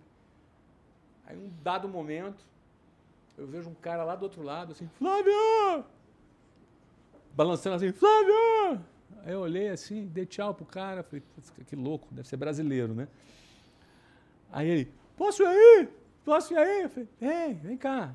Aí o moleque foi andando, andando, andando. Aí segurança barrou, ele apontou, eu falei, não, deixa passar. Aí ele passou, e aí chegou. A gente ficava, era um lugar mais alto, ele ficava ali para baixo. E aí, tudo bem? Pô, cara, te sigo no Geração de Valor. Cara, vi um post teu falando. E nós abrimos uma escola, você vai ouvir muito falar da gente. Escola Conquer. Nós já investimos 120 milhões de reais nesse projeto. Escola Conquer. Ou seja, um, um, três moleques. Alguém pegou o que tu influenciados ali? ali pelo aquilo que a gente falou e eu fico muito feliz por isso. Porque eu tenho várias histórias de pessoas que começaram a empreender, começaram a tocar negócio, porque começaram a acompanhar. Começaram a, a, a eu compartilhar uma, uma, uma, visão empreendedora, ideia de projetos, uma mentalidade empreendedora. E o cara não ouve isso na escola, não ouve isso em casa, não ouve isso em lugar nenhum. Isso é um comportamento empreendedor, o cara é influenciado por aquilo e toma as decisões dele. Então, várias, várias pessoas. Eu tenho outros que eu, outros, várias pessoas que abriram negócios que, que tiveram ali incubados no geração de valor. Isso me realiza muito, entendeu, Igor? Duas coisas me realizam: construir prédios e construir pessoas, cara. Esse, Isso é do caramba. Esse comportamento empreendedor que você está falando, que esses três moleques tiveram, é... Isso é contagioso. E ele é ensinável também? Sim. Ele é ensinável e contagioso. Ele primeiro ele é contagioso. Qual a diferença de contagioso ensinável? Se você está num meio que só fala em desgraça, você é contaminado por esse meio. Se você está num meio que você só ouve que você tem que depender do Estado, que você tem que depender do governo, que o Estado tem que fazer tudo, que a vida é injusta, você vai ser contaminado por essa forma de pensar. Agora, se você está num meio onde você ouve pessoas que são mais ambiciosas, que querem crescer, que assumem riscos, que têm ideias, que têm sonhos, que pensam grande, que querem sair da manada, do, do, sisteminha, do modelo do sistema. Qual é o modelo do sistema? Você estudar 12 anos numa escola, 4 anos na faculdade, arrumar um emprego, passar 40 anos lá e viver do INSS. Esse é o sistema.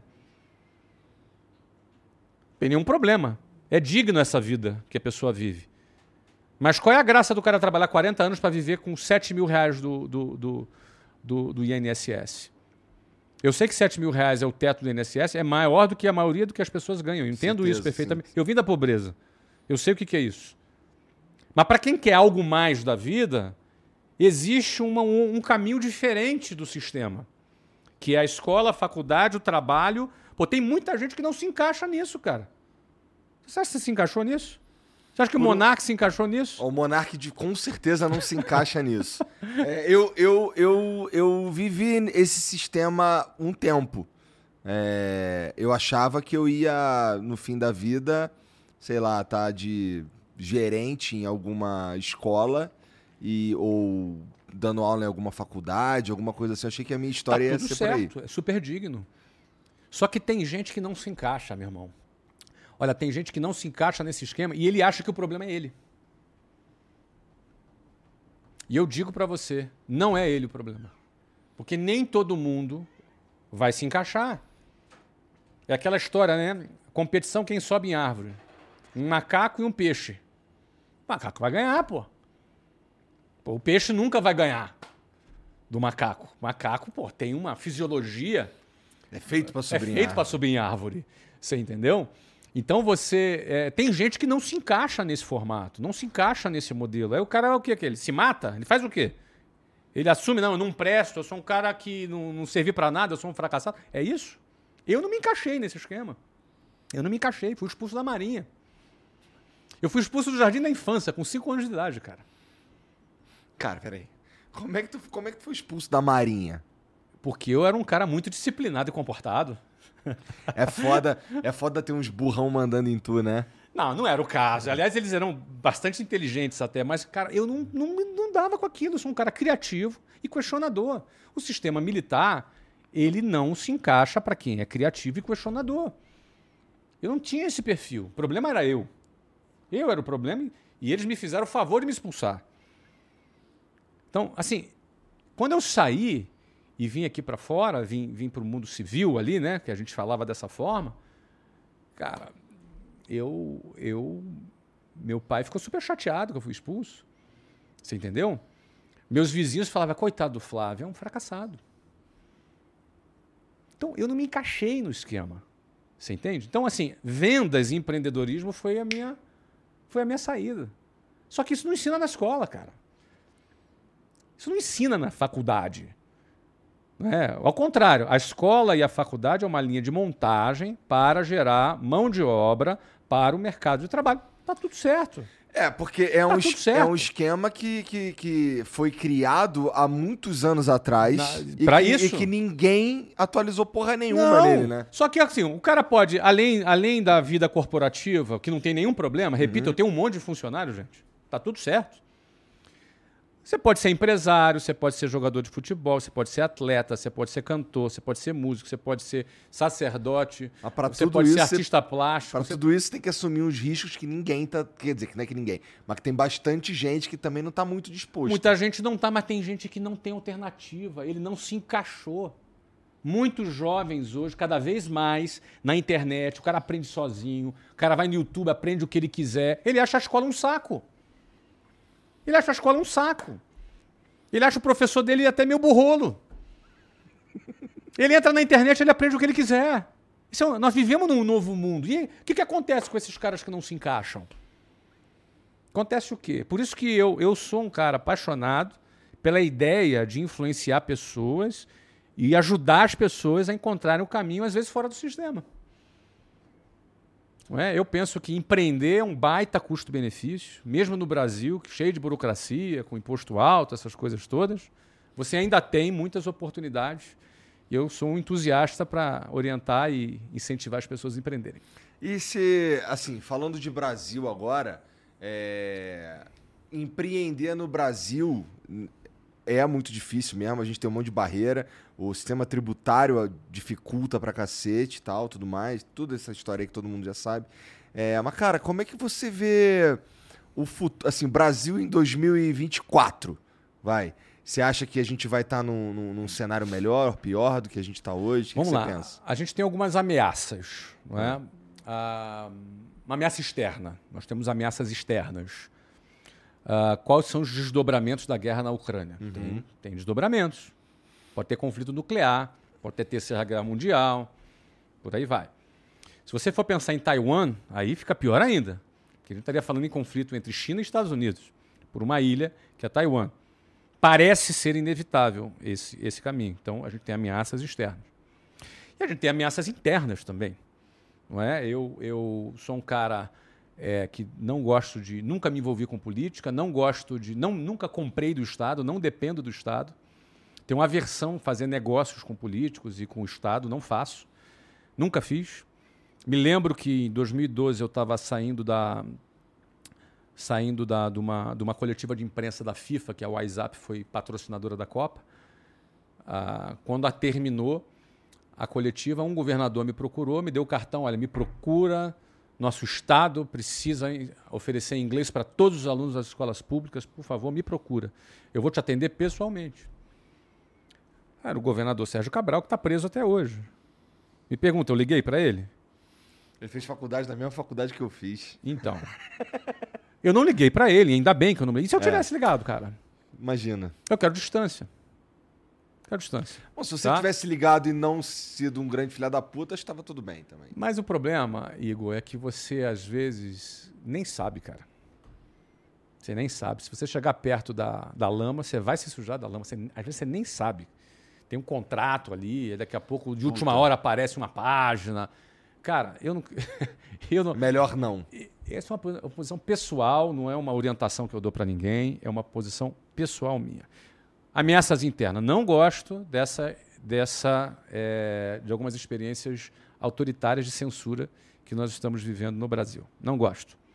Eu vivi para ver censura prévia. Ó, é. Censura esse troço aí que, que, eu nem sei o que, que é. Isso para mim não Eu gosto. pensei que a gente já tivesse vencido essa etapa também. Não, isso aí realmente o que, que aconteceu agora recentemente, não gosto e acho que isso é uma ameaça interna. Tá?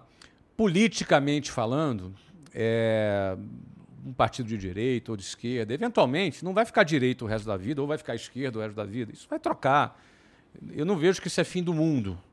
Você entendeu? Agora, também não gosto da ideia de você ver é, pessoas claramente que foram envolvidas com corrupção é, se apresentando como se nada tivesse acontecido. Eu também não gosto, não gosto dessa ideia. Mas Entendeu? isso tem impacto no, no, em empreender no não, Brasil? Não, nós compramos, acabamos de aportar 70 milhões de reais numa empresa. Para mim, tanto faz quem vai ganhar essa, essa, essa eleição. Uhum.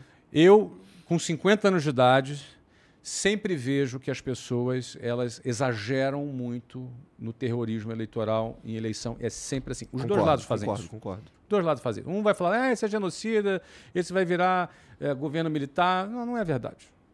E o outro fala, não, não, mas se ganhar vai virar Cuba. Também não é verdade. O Brasil não vai virar Cuba. Não vai virar Cuba. Você entendeu? Não, não então, é, não, é, não depende é, da vontade do presidente. Não depende. Né? O presidente manda muito pouco. É. Você entendeu? O presidente manda pouco. O Senado e a Câmara estão. Tão, tão, se, se a esquerda ganhar, o Senado e a Câmara equilibra, entendeu? Uh, vai ficar o Brasil. É o Brasil de sempre, essa confusão de sempre. não é? Eu estou buscando falar aqui sobre esse tema sem querer fazer propaganda política para uhum. ninguém nesse momento. Mas para deixar as coisas claras, eu acabei de investir 70 milhões numa empresa e não sei quem vai ganhar a eleição. Anunciei essa semana. Significa que, que ah, como você disse, tanto faz nesse sentido quem vai ganhar a eleição para o mercado. Vamos lá. Tanto faz é uma palavra muito forte. Tá. É, não é bem tanto faz. O mercado precifica. É isso que eu quero dizer. Numa situação de normalidade, o mercado precifica e tudo tem seu preço e tudo você ajusta no mercado. Agora, atitudes autoritárias não me cheiram bem. Isso aí precisa acabar. Porque isso compromete a segurança jurídica do país. Então, isso é um sinal amarelo. Tá? Qualquer candidato que tenha comportamento autoritário é sinal amarelo. Tá. Sinal amarelo. Então, eu não gosto de comportamento autoritário e, e tô, vou estar pronto a criticar qualquer um que tenha comportamento autoritário. O que eu mais quero é liberdade. Tá? A liberdade é um bem inegociável. Então, essa coisa de intervenção estatal, essa coisa de, de, do Estado querer decidir o que é verdade, o que não é verdade, isso aí não vejo com bons olhos. E, infelizmente, é uma tendência mundial. É? É, isso tem acontecido em vários lugares. Ba... Aqui está mais agudo. Acho que talvez por causa da eleição. Uhum. Espero. Espero. Mas o Brasil é maduro, o Brasil é grande, e isso não vai, não vai se perpetuar assim, tenho certeza que vai ter uma solução. É, também acho. É, tu tem negócios fora do Brasil? Ou está tudo concentrado Nesse momento, aqui? não. Nesse momento, que os, os negócios todos dos Estados Unidos foram vendidos no ano passado. Delícia. É uma delícia quando vende, é um espetáculo. Você imagina assim, você está assim. Ó, imagina o seguinte, cara. Ai, você está ali, você dá um refresh na sua conta e pá, entra um monte de zero assim. Pá, cara. Sensacional, Igor. Tem que experimentar isso aí, rapaz. Ai, caralho. O que, que falta pra tu comprar, porra? Agora é só construir prédio mesmo, né? Vamos. A gente tá, a gente tá num momento muito interessante na Wiser, construindo vários negócios, sócios muito bacanas. É? Tem, um, tem algum específico que é bom a gente ficar de olho aberto que vai ser maneirão? que a gente não comprou ainda? Não, que você já que você tem uma expectativa diferenciada nele. Olha, eu penso que a Escola Conquer é fenomenal. Não quero fazer ciúme nos outros negócios. Uhum, uhum. Ela, é, ela, é, fenomenal. A WhatsApp online e os produtos digitais são fenomenais.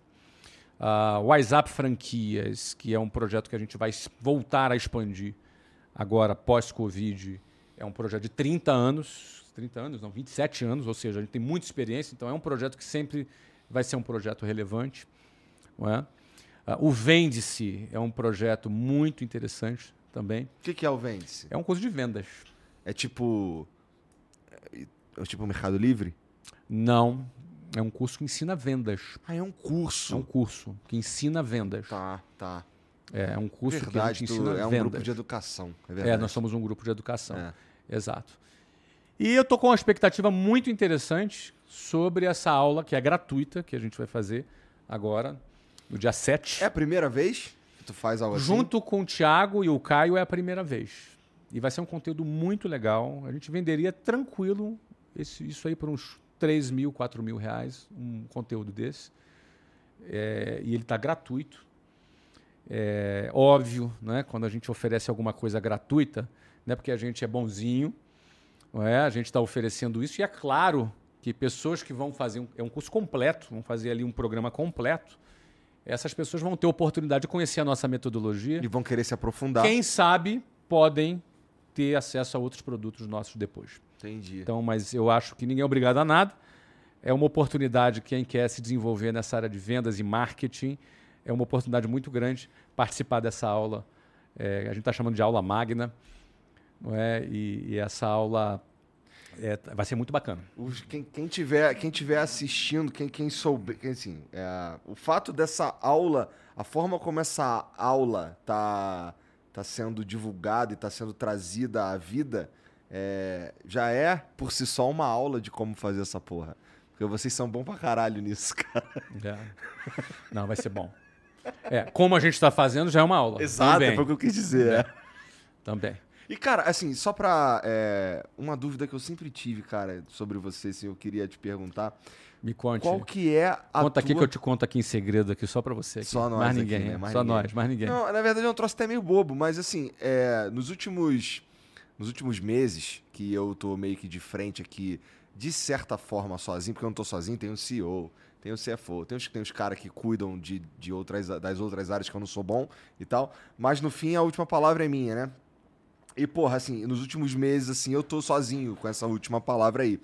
E eu, eu, eu queria saber de tu qual que é a tua principal dor de cabeça, cara, dentro do, do teu trabalho, quando você tá eh, cuidando das empresas, quando você tá fantasiado de CEO, o que, que é a tua principal dor de cabeça? O que, que te incomoda nas empresas, cara? A principal tarefa do CEO, principal tarefa, primeiro, é ajustar o modelo de negócio atual que ele trabalha.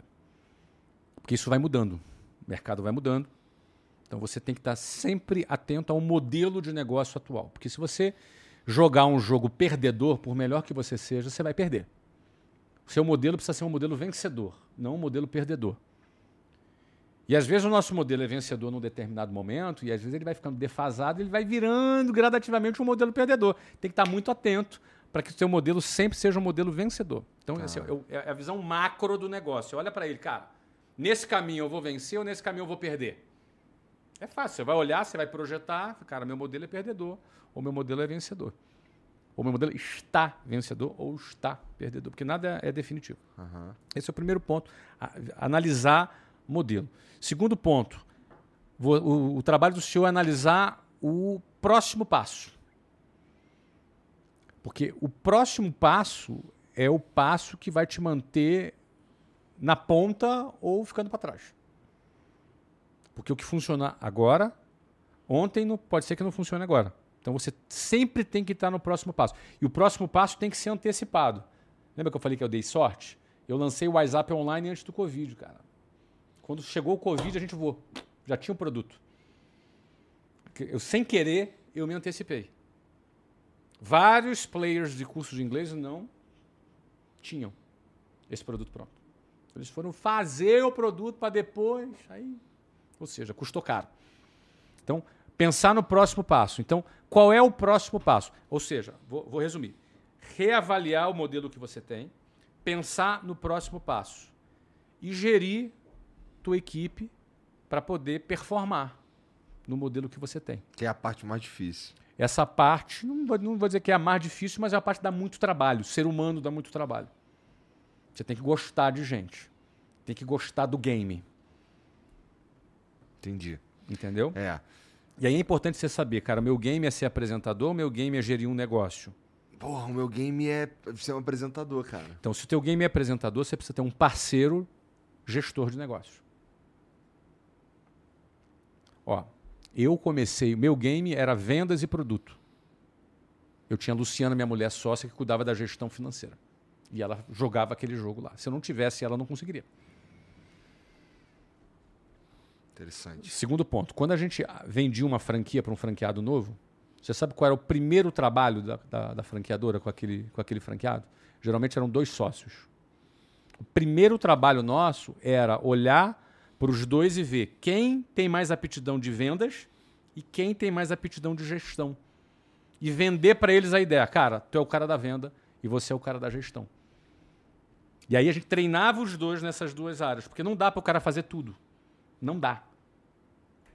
Então, se você, se você reconhece, cara, eu sou o cara do palco, você precisa ter um parceiro da gestão. Qual é o mais importante? Não tem mais importante. O avião tem duas asas, cara. Asa da gestão e asa da operação e vendas. Você entendeu? Se você é o cara da operação, teu negócio é um negócio de comunicação, você precisa de um parceiro de gestão. Tem que confiar nesse cara e esse cara tem que dar conta do recado. Interessante. Tem mensagem pra nós aí, Vitão? Tem? Mensagem pra caralho. Cara, taca aí.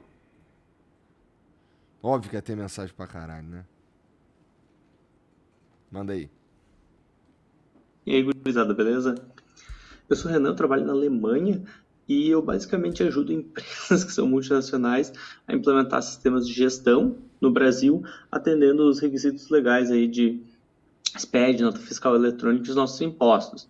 Flávio, você que já teve negócios nos Estados Unidos, por que você voltou no Brasil para atuar nesse ambiente de mercado inóspito e que dificulta a vida do empreendedor com tanta complexidade tributária? Valeu! Valeu. Eu não voltei para o Brasil, eu nunca saí do Brasil. Né? Eu moro nos Estados Unidos. Ah, qual é o nome do, do, do colega? Renan. Então, Renan, eu, eu, não, eu não voltei, eu sempre estive no Brasil é, é, com é, minha empresa de educação. Então, minha empresa de educação sempre esteve no Brasil. Eu sempre trabalhei com a WhatsApp. Eu tive um período que não trabalhei, que foi entre 2013 e 2015. Mas logo em 2016 eu recomprei. Eu adoro empreender no Brasil. Gosto muito de empreender no Brasil. E, Renan, outro ponto. É, eu falei no início do programa aqui, eu estou num setor bem simples tributariamente falando. Educação é pelo menos 10 vezes mais simples do que qualquer setor de indústria, importação, é, ou seja, inclusive tributariamente, lá no início eu falei que é muito mais interessante. O setor de educação é muito bom, inclusive. E outro ponto, eu gosto muito de empreender no Brasil, gosto muito de lidar com brasileiro. Uh, gosto mesmo, não é uma ironia, não. Gosto muito mesmo de, de eu acho que o brasileiro é talentoso, acho que o brasileiro tem jogo de cintura. O brasileiro é um, é um ser diferente. Eu, e nessa selva aí, depois de 30 anos, eu tô meio Tarzan nessa selva, entendeu, cara? Eu gosto, no final das contas, dessa brincadeira, Renan. Obrigado pela pergunta. Valeu? Tá, Pode. Boa noite, Flávio. Boa noite, Igor. Eu tô mandando essa mensagem simplesmente para te agradecer, Flávio porque com 17 anos eu comecei a te acompanhar no Facebook. É, eu morava num barracão de dois cômodos, vendia picolé no sinal e eu decidi ser um empreendedor, mais um empreendedor que tem sucesso. Eu também sou o Silva e eu comecei a empreender e com 25 anos de idade eu consegui fazer o meu primeiro milhão de reais. Eu tô mandando esse vídeo simplesmente para te agradecer e te honrar. Obrigado por existir, você é minha grande referência. Um beijo, boa noite. Porra! Pô, que beleza. Tá vendo o que, que me realiza? Maneiro demais. Tá vendo? Qual é o nome dele? Esse é o Breno. É o Breno? Breno.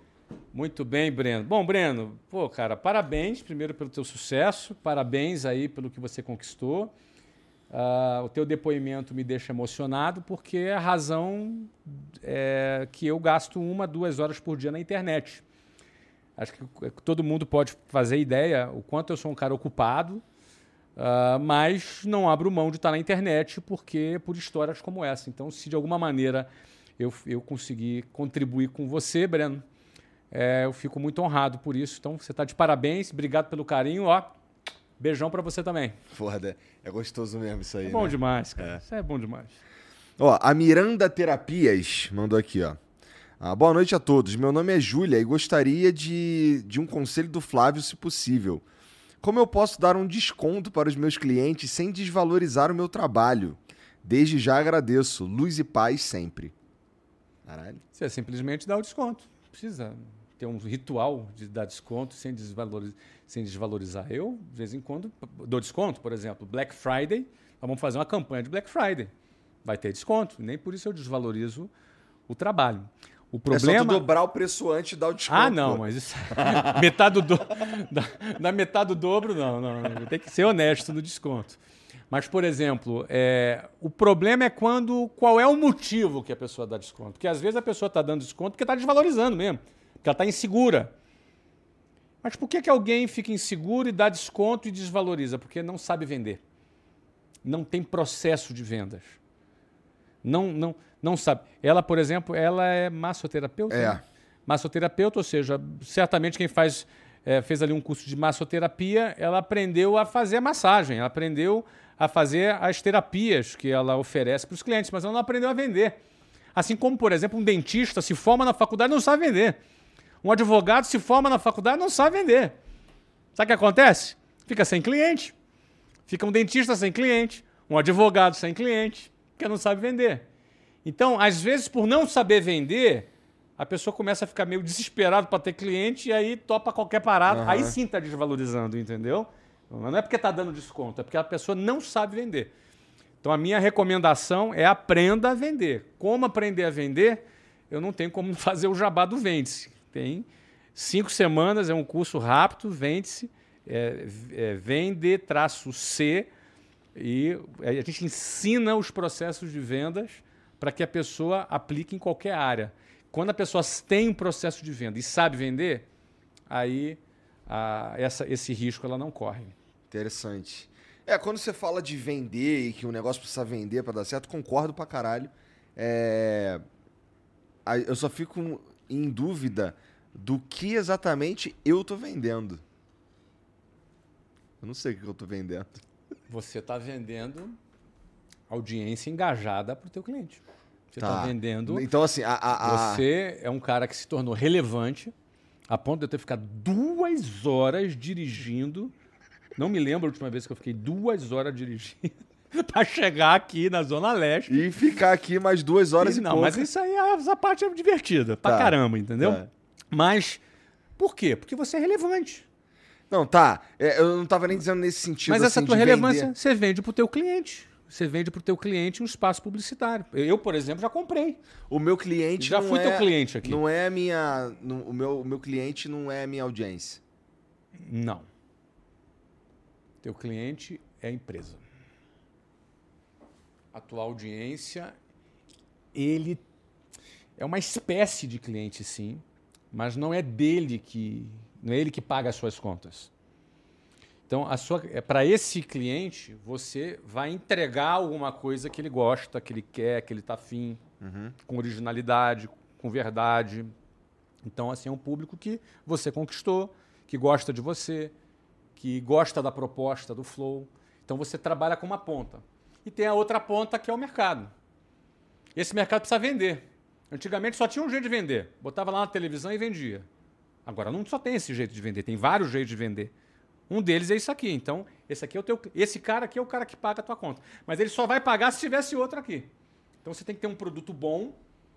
Eu vejo que vocês investem, você vê, tá bem mais legal, mais bonito, mais aqui do que quando eu vim. Vocês, vocês evoluíram, estão investindo na qualidade do produto e depois você tem que vender ali para outra ponta. Tá. Que foi a pancada que vocês tomaram quando teve aquele problema. Foi, foi mesmo. Exatamente, mas vocês já estão aí de volta. É. Ó, o Zé Guilherme mandou aqui, ó. Você nunca pensou em investir no mercado musical? E o que você pensa sobre o Kleber Carone? Eu sei que tu vai perguntar quem é Kleber Carone. Ninguém é. sabe. É. Ninguém sabe. Toda hora aparece a porra de Kleber Carone. Quem que é Kleber é. Carone, cara? Cara, acho que é algum meme interno de algum grupo de Facebook que os caras inventou que tem. É. Olha, eu não tenho a menor ideia de quem seja o Kleber Carone, mas deixa eu mandar uma mensagem pro Kleber Carone. Vai virar memes aqui também, né? Ah. Kleber Carone, um abraço para você. Desejo muito sucesso na sua carreira. Eu não sei quem é o Kleber Salve, Carone. Salve, Kleber Carone. Eu também não sei. Mas, assim, é, música para mim é hobby. Não é? Eu, eu, eu, toco vários instrumentos desde pequeno e, e poderia ter ido cambado para a carreira musical, mas eu entendo que para mim é hobby. Tenho, eu tenho pelo menos violão e guitarra, na minha, só na minha sala deve ter uns 20. Pô, maneiro. É, então gosto muito, toco todos os dias, uh, mas é uma, mas é hobby, porque é, é, eu não vivo da música. Eu gosto da música, mas não vivo da música. Foi uma escolha minha pessoal. O Brunão Souza mandou: Salve, salve família. Flávio, você é inspiração para muita gente. Obrigado demais por tudo. Você se ofendia com os ataques do Mário Schwarza? Ou nem conhecia o cara? Poderia mandar um abraço para um de seus maiores fãs? O nome dele é João Paulo Zatti. Igão, deram sorte ontem. abraço para todos. Que sorte o quê? Um abraço, um abraço pro João. Ah, tá falando do Mengão, né? É. Abraço pro João. Poxa, Deus o tenha. Mário é um cara que é, faleceu recentemente. Uhum. era um cara que era um hater, né? Que me atacava bastante na internet. Uh, eu já falei, né? Você, a gente convive com isso. Tem que conviver com a diversidade, tem que, tem que conviver com a, com a, com a, a diversidade de opiniões das pessoas, não é? E não, não me ofendia, não me ofendo com nenhum outro ataque. É, até digo para você que gostava muito do, do, cara, admirava ele, a inteligência dele. Eu digo admirava no passado porque ele faleceu, né, recentemente com a doença. Mas não, não, a gente tem que saber lidar com a diversidade, tem que saber lidar com quem não gosta de você, com haters, isso faz parte. Você também deve ter seus fãs aí prediletos, né? Nossa, eu tenho um monte. Um monte. E foi maneiro aí na segunda-feira, todo mundo fazendo na terça na segunda, fazendo é. campanha para assistir na terça, um monte de hater fazendo campanha para os é, caras assistirem. É importante você entender a sua identidade, quem você é, não é? Então, tem. Eu, eu tem, tem, tem haters que eu até gosto, gosto da pessoa, faz parte. O Elio Moraes mandou aqui, ó. Um, pode compartilhar uma lembrança de infância que lhe traz nostalgia? Dois, nostalgia. o Brasil vive um momento conturbado. Uh, o que precisamos para ter você para ter você ou um cara do seu naipe assumindo a missão de fazer uma gestão competente para esse país? Já pensou, Flávio Augusto, presidente do Brasil? Nostalgia, eu não sou um cara muito saudosista, não. Não? Não, não sou um cara muito saudosista, não. Eu tenho memórias muito legais da Marinha, dos meus amigos da Marinha, com quem tenho contato até hoje. Não é? Manda, manda um abraço lá pro Papo Cabeça lá. O, o... Aí, ó, salve aí pra galera do Papo Cabeça aí. Ei, Valeu? garoto! são meus amigos da Marinha, são pessoas muito queridas. Tenho, tenho saudade, sim, daquele período onde eu aprontei bastante, não é? Eu tu tinha lembro. quantos anos? Eu tinha 15, 16. É coisa de, ah, no, é coisa de adolescente. Naval? Colégio Naval, é tá. coisa de adolescente, né? Mas eu tive uma passagem interessante que um dos principais eventos lá era um festival de música, era bem a cidade ia lá, várias pessoas da cidade eram em Angra dos Reis, e eu estava preso, né? Mas não é prisão de verdade, era coisa de escola, né? detento na escola. Uhum. Então me senti o verdadeiro rockstar saindo da prisão para poder tocar, não é? Eu era guitarrista da banda, então uh, eu estava tava detido nesse dia. Bem coisa de rockstar mesmo, né? E o cara falava assim, né? Não, ih, cara, já era, perdeu. Eu falei, não, cara, esse, esse, a banda não vai rolar sem a minha presença. E não rolou, e eu saí da prisão, entre aspas, não era prisão de verdade, era detenção de escola, uhum. para poder tocar no festival. Foi, um, foi bem interessante. Maneiro. Bem interessante. E esses amigos, cara, são amigos parceiros até hoje, né? Eu poderia citar aqui o Alves, o Canela, o Serafim, poderia citar muitos outros nomes de pessoas com quem eu me relaciono com eles até hoje. Então, esse é, um, esse é um pouco de nostalgia que eu tive. Agora, eu presidente, eu, eu político, cara, não. Eu já sou presidente da Wiser Educação, já ganho bem mais que o presidente, já faço diferença na vida de um monte de pessoa que trabalha comigo. Eu não gosto de me aproximar da, da, da área política, não é minha praia, não nasci para isso. Então, desejo sorte a quem queira se aventurar nisso. É. O Johnny Fan mandou aqui, ó. Gostaria de convidar vocês a conhecer a nossa plataforma, a NV99. Ela foi criada de uma demanda que tínhamos no Flow e hoje tem como propósito ajudar todos os criadores de conteúdo a se aproximar de sua comunidade. Em breve abriremos a nova seleção de criadores. Fique atento. Você pode conferir nossos criadores em nv99.com.br/canais. Isso aqui foi algum, algum, alguém nosso que mandou essa porra aqui. Tu sabe quem foi, Vitão? É, tem cara de. de um abraço pra galera do NV99. É. Sucesso para vocês aí. É, é, essa plataforma que eu tô usando aqui que é a nossa também. Ah, que bacana. Então, jabá da casa. É, um jabá da casa que eu também não entendi muito bem, não. O Zé Guilherme mandou aqui, ó. Quais são seus foi próximos. Aquele cara que mandou ali, hein? Deve ter sido, acho que foi a criança. É um é, deles ali, é. cara. Quais são seus próximos objetivos? Onde pretende chegar nas próximas décadas? Quantos bilhões? Não tenho meta de grana. Aliás, minha meta é gastar dinheiro. Tenho 50 anos, cara. Tenho 50 anos. Então, pô, dá meta... para viver mais uns 40 aí, pô. Dá para viver uns 40 bem ainda. E minha meta é gastar dinheiro. Não é? eu, eu, tinha, eu, eu anunciei no meu livro que eu pararia de ser empresário com 50 anos de idade. Esse ano. Eu escrevi esse livro faz cinco anos. Ah, e, e, no último capítulo eu coloquei essa minha meta. Que eu teria vendido o clube, o que aconteceu. Teria feito o IPO, que não aconteceu por causa do Covid. Imaginei que no final de 2022 eu já fosse para o conselho e sairia da operação. Imaginei. São planos que a gente imagina cinco anos atrás. É, isso não aconteceu e não vai acontecer por conta da nova reformulação da empresa. Eu acredito que eu ainda fico na operação de dois a três anos.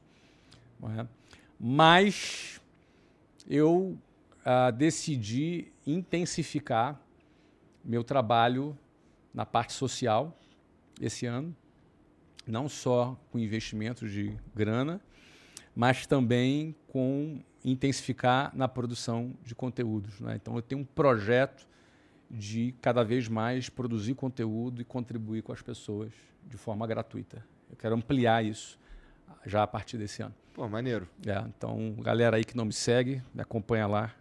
Arroba geração de valor Arroba no Twitter. Geração de valor no Twitter e, na, e no Instagram também. No Instagram também geração de valor. Uhum. Tá. A Mariana mandou aqui, ó. Como as empresas tipo a Uber fazem IPO tendo prejuízo? Pois você disse que para fazer IPO precisa ter um lucro de 100 milhões por ano.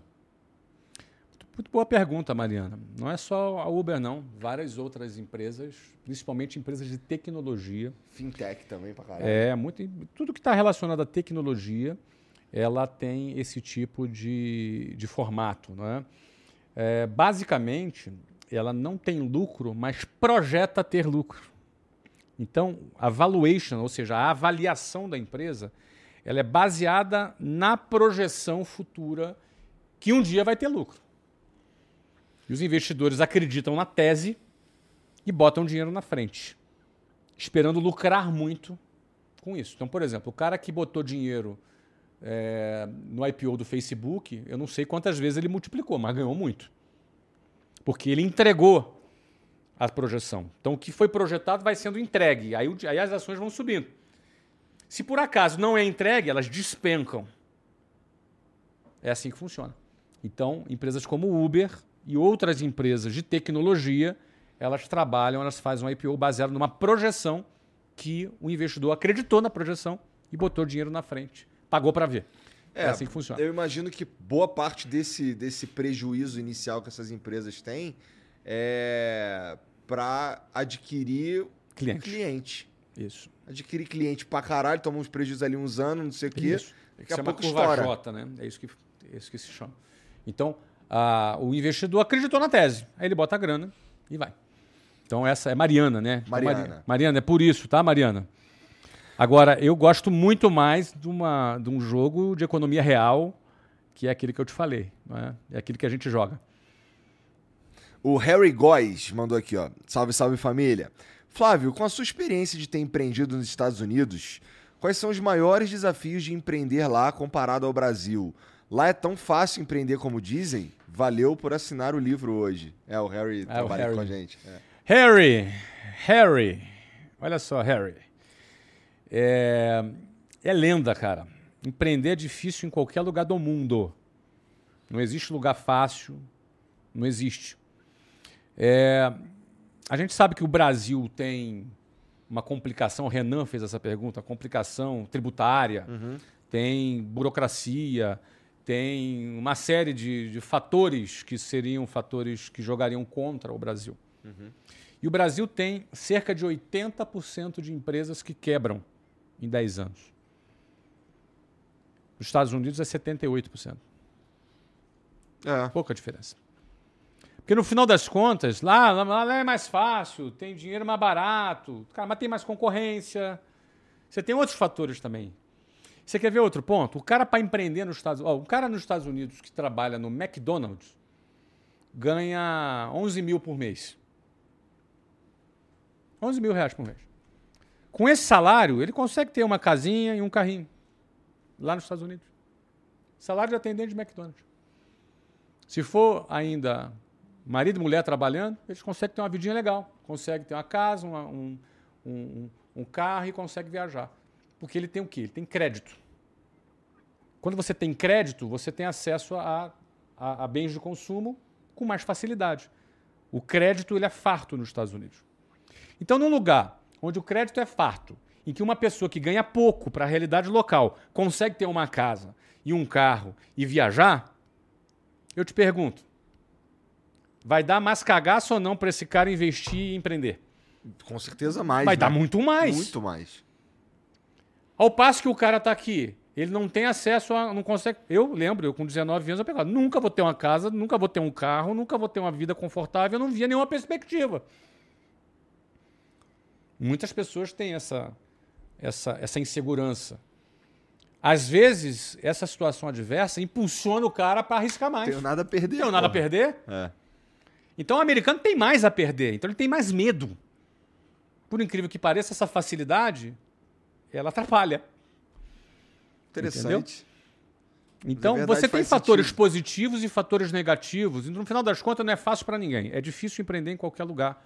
Então, Harry, essa é a minha resposta para você, tá bom? Foi um prazer assinar o livro aí para você hoje. Ô Flavião, porra, muito obrigado por vir aí dirigir essas duas horas até aqui para trocar essa ideia comigo, cara. Agora vai ser só mais uma hora e quinze, eu volto lá. Tá tudo certo. Ah, é? Então passa o vídeo aí. Ih, o MC, esse daí tu manja. É, o MC estudante. estudante. Olha aí, é. cara. Vai cantar? Chega fazendo rap, um salve pro Igão, galera do Flow Podcast, do nada pra poder animar sua quinta-feira. Na verdade, o salve é pra equipe inteira. Todo mundo é importante, eu não me assusto, não posso esquecer do meu parceiro Flávio Augusto. A história desse cara é sensacional, já vendeu relógio e foi do colégio naval. Olha só, irmão, deixa eu te dizer, será que agora tu pode me responder? Pro estudante ficar de boa, qual a importância da matemática na vida de uma pessoa? Pessoa. o estudante tem uma história contigo, né, ah, né, cara? Ele estudante, a gente se encontrou, a gente almoçou. Gosto muito desse garoto lá de Padre Miguel. É. Sangue bom pra caramba, muito talentoso. Tá voando, tá crescendo pra caramba. É, ele veio aqui conversar comigo também e ele me contou que uma vez tu chamou ele para conversar Isso, uns chamei, negócios e tal, chamei. não sei o quê ele ficou meio bolado e tal, isso, ali, não sei o quê. Isso, isso. Aí ele falou, pô, caralho, depois eu me arrependi, cara. Gente finíssima, vai crescer muito, vai crescer muito. Vou. MC estudante, MC estudante, vamos, vamos, vamos almoçar de novo, tá? Aí, ó, conseguimos vamos almoçar, um vamos almoço. almoçar mais uma vez, tá cara. Vamos almoçar mais uma vez. Uh, mas, cara, matemática é sempre muito bom, né, cara? Pensamento lógico, pensamento estruturado, não é? Uh, eu, ou seja, é, é, sensacional. Matemática. Eu vale... sou ruim demais em matemática. Eu acho bom estudar português e matemática. português, aprender a falar, aprender a gramática bem, aprender a escrever, aprender. Infelizmente, a maioria das pessoas termina o ensino médio com noções abaixo do básico em matemática e português. É, verdade. Isso ajuda, ajuda muito, ajuda muito na vida, né? A, a, a matemática, né? E antes de terminar, Igor, Obrigado pelo convite mais uma vez. Prazer estar com você. Sou fã aqui do Flow. Admiro muito a trajetória de vocês. Queria, inclusive, te dar uma palavra assim de encorajamento. Vocês vão longe, vai firme. O pior já passou daquela fase toda lá.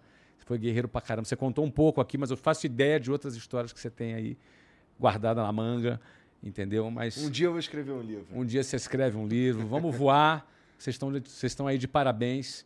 Uh, a gente também se inspira em vocês. A gente acabou de lançar um projeto novo é, que a gente está até em primeiro lugar no, nos podcasts de negócios do Spotify agora, que é o Conselho.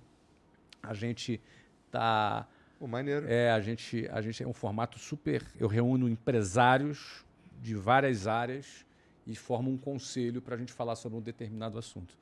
Tipo, como se fosse um board Porra, de uma legal. empresa. Só cara da pesada, bilionários, CEOs de empresas. A gente junta quatro pessoas e a gente fala. Hoje está em primeiro lugar o conselho. Está lá no YouTube, no Spotify e já está aí nos top 1 de podcast de negócio no Brasil. ainda. Então ele também tem um formato com vídeo. Ele é um formato com vídeo, não é? Não sei se o consegue colocar aí na, na tela aí. Consegue, pô? Bota aí Bota o aí. conselho aí, só para você ver como é que é o formato. É bem uma produção assim. É, É, é no YouTube. YouTube. É. Bota aí youtube.com barra geração de valor. Aí vai entrar lá no conselho. E é um formato que está que tá indo super bem. São oito episódios por temporada. Olha ele aí. Bota ali um. Clica aí em algum. Bota, bota nesse que está ali no teaser. Vai nesse teaser mesmo. Eita. Tá sem volume, né? Mas você vê ali qual é o tipo de, de, de formatação. É, tem que ser sem som, senão o YouTube me sacaneia. Ó, já Ah, tem o primo é ali. Verdade, é, é verdade. Não, é super bacana, super legal, super bem produzido. Claro, para quem está empreendendo, para quem está começando a empreender, ali a gente junta só cara da pesada e a gente fala, Olha o semenzato. é, a gente fala sobre assuntos muito úteis para quem está para quem tá empreendendo, gratuito também. Isso é que é o mais legal. Então, bom, se você quiser acompanhar o Flávio, é fácil. É, ele usa geração de valor para tudo. Então, se você for no Google lá e mandar geração de valor, tu vai achar o Twitter, vai achar o Instagram, vai achar também o canal do YouTube. Mas a gente facilita para você e coloca aqui no comentário fixado, que aí é só você clicar e você encontra lá tudo do Flávio Augusto, tá bom? Porra, cara, muito obrigado por vir aí mais Obrigado, uma cara. vez. E sucesso na aula que vai acontecer no dia 7 de novembro, cara. Muito obrigado, um beijo para o teu público, um beijo para a galera. Time que está aqui engajadão, hein? Galera aqui, É, parabéns. Esses caras nunca estão aqui, eu não sei o que esses caras estão fazendo aqui, pô. Ah, Acho que é galera. pra puxar o saco do Flávio. Imagina, cara. Só flamenguista ali, outro flamenguista, cara. Ah, garoto. É isso aí. Obrigado, cara. Valeu, Igor. Ó, vocês que assistiram aí, não esquece de se inscrever, dar o like, segue o Flávio, tá tudo aqui embaixo. Segue nós também, também tá tudo aqui embaixo. E a gente se vê amanhã, tá bom? Beijo pra vocês, até a próxima. Tchau. Salve, salve família. Seguinte, vim pra falar pra vocês hoje aqui da Blaze, que é um site de jogos online que inclusive você pode colocar um dinheiro, na verdade você pode jogar valendo dinheiro real lá e tem a chance de lucrar.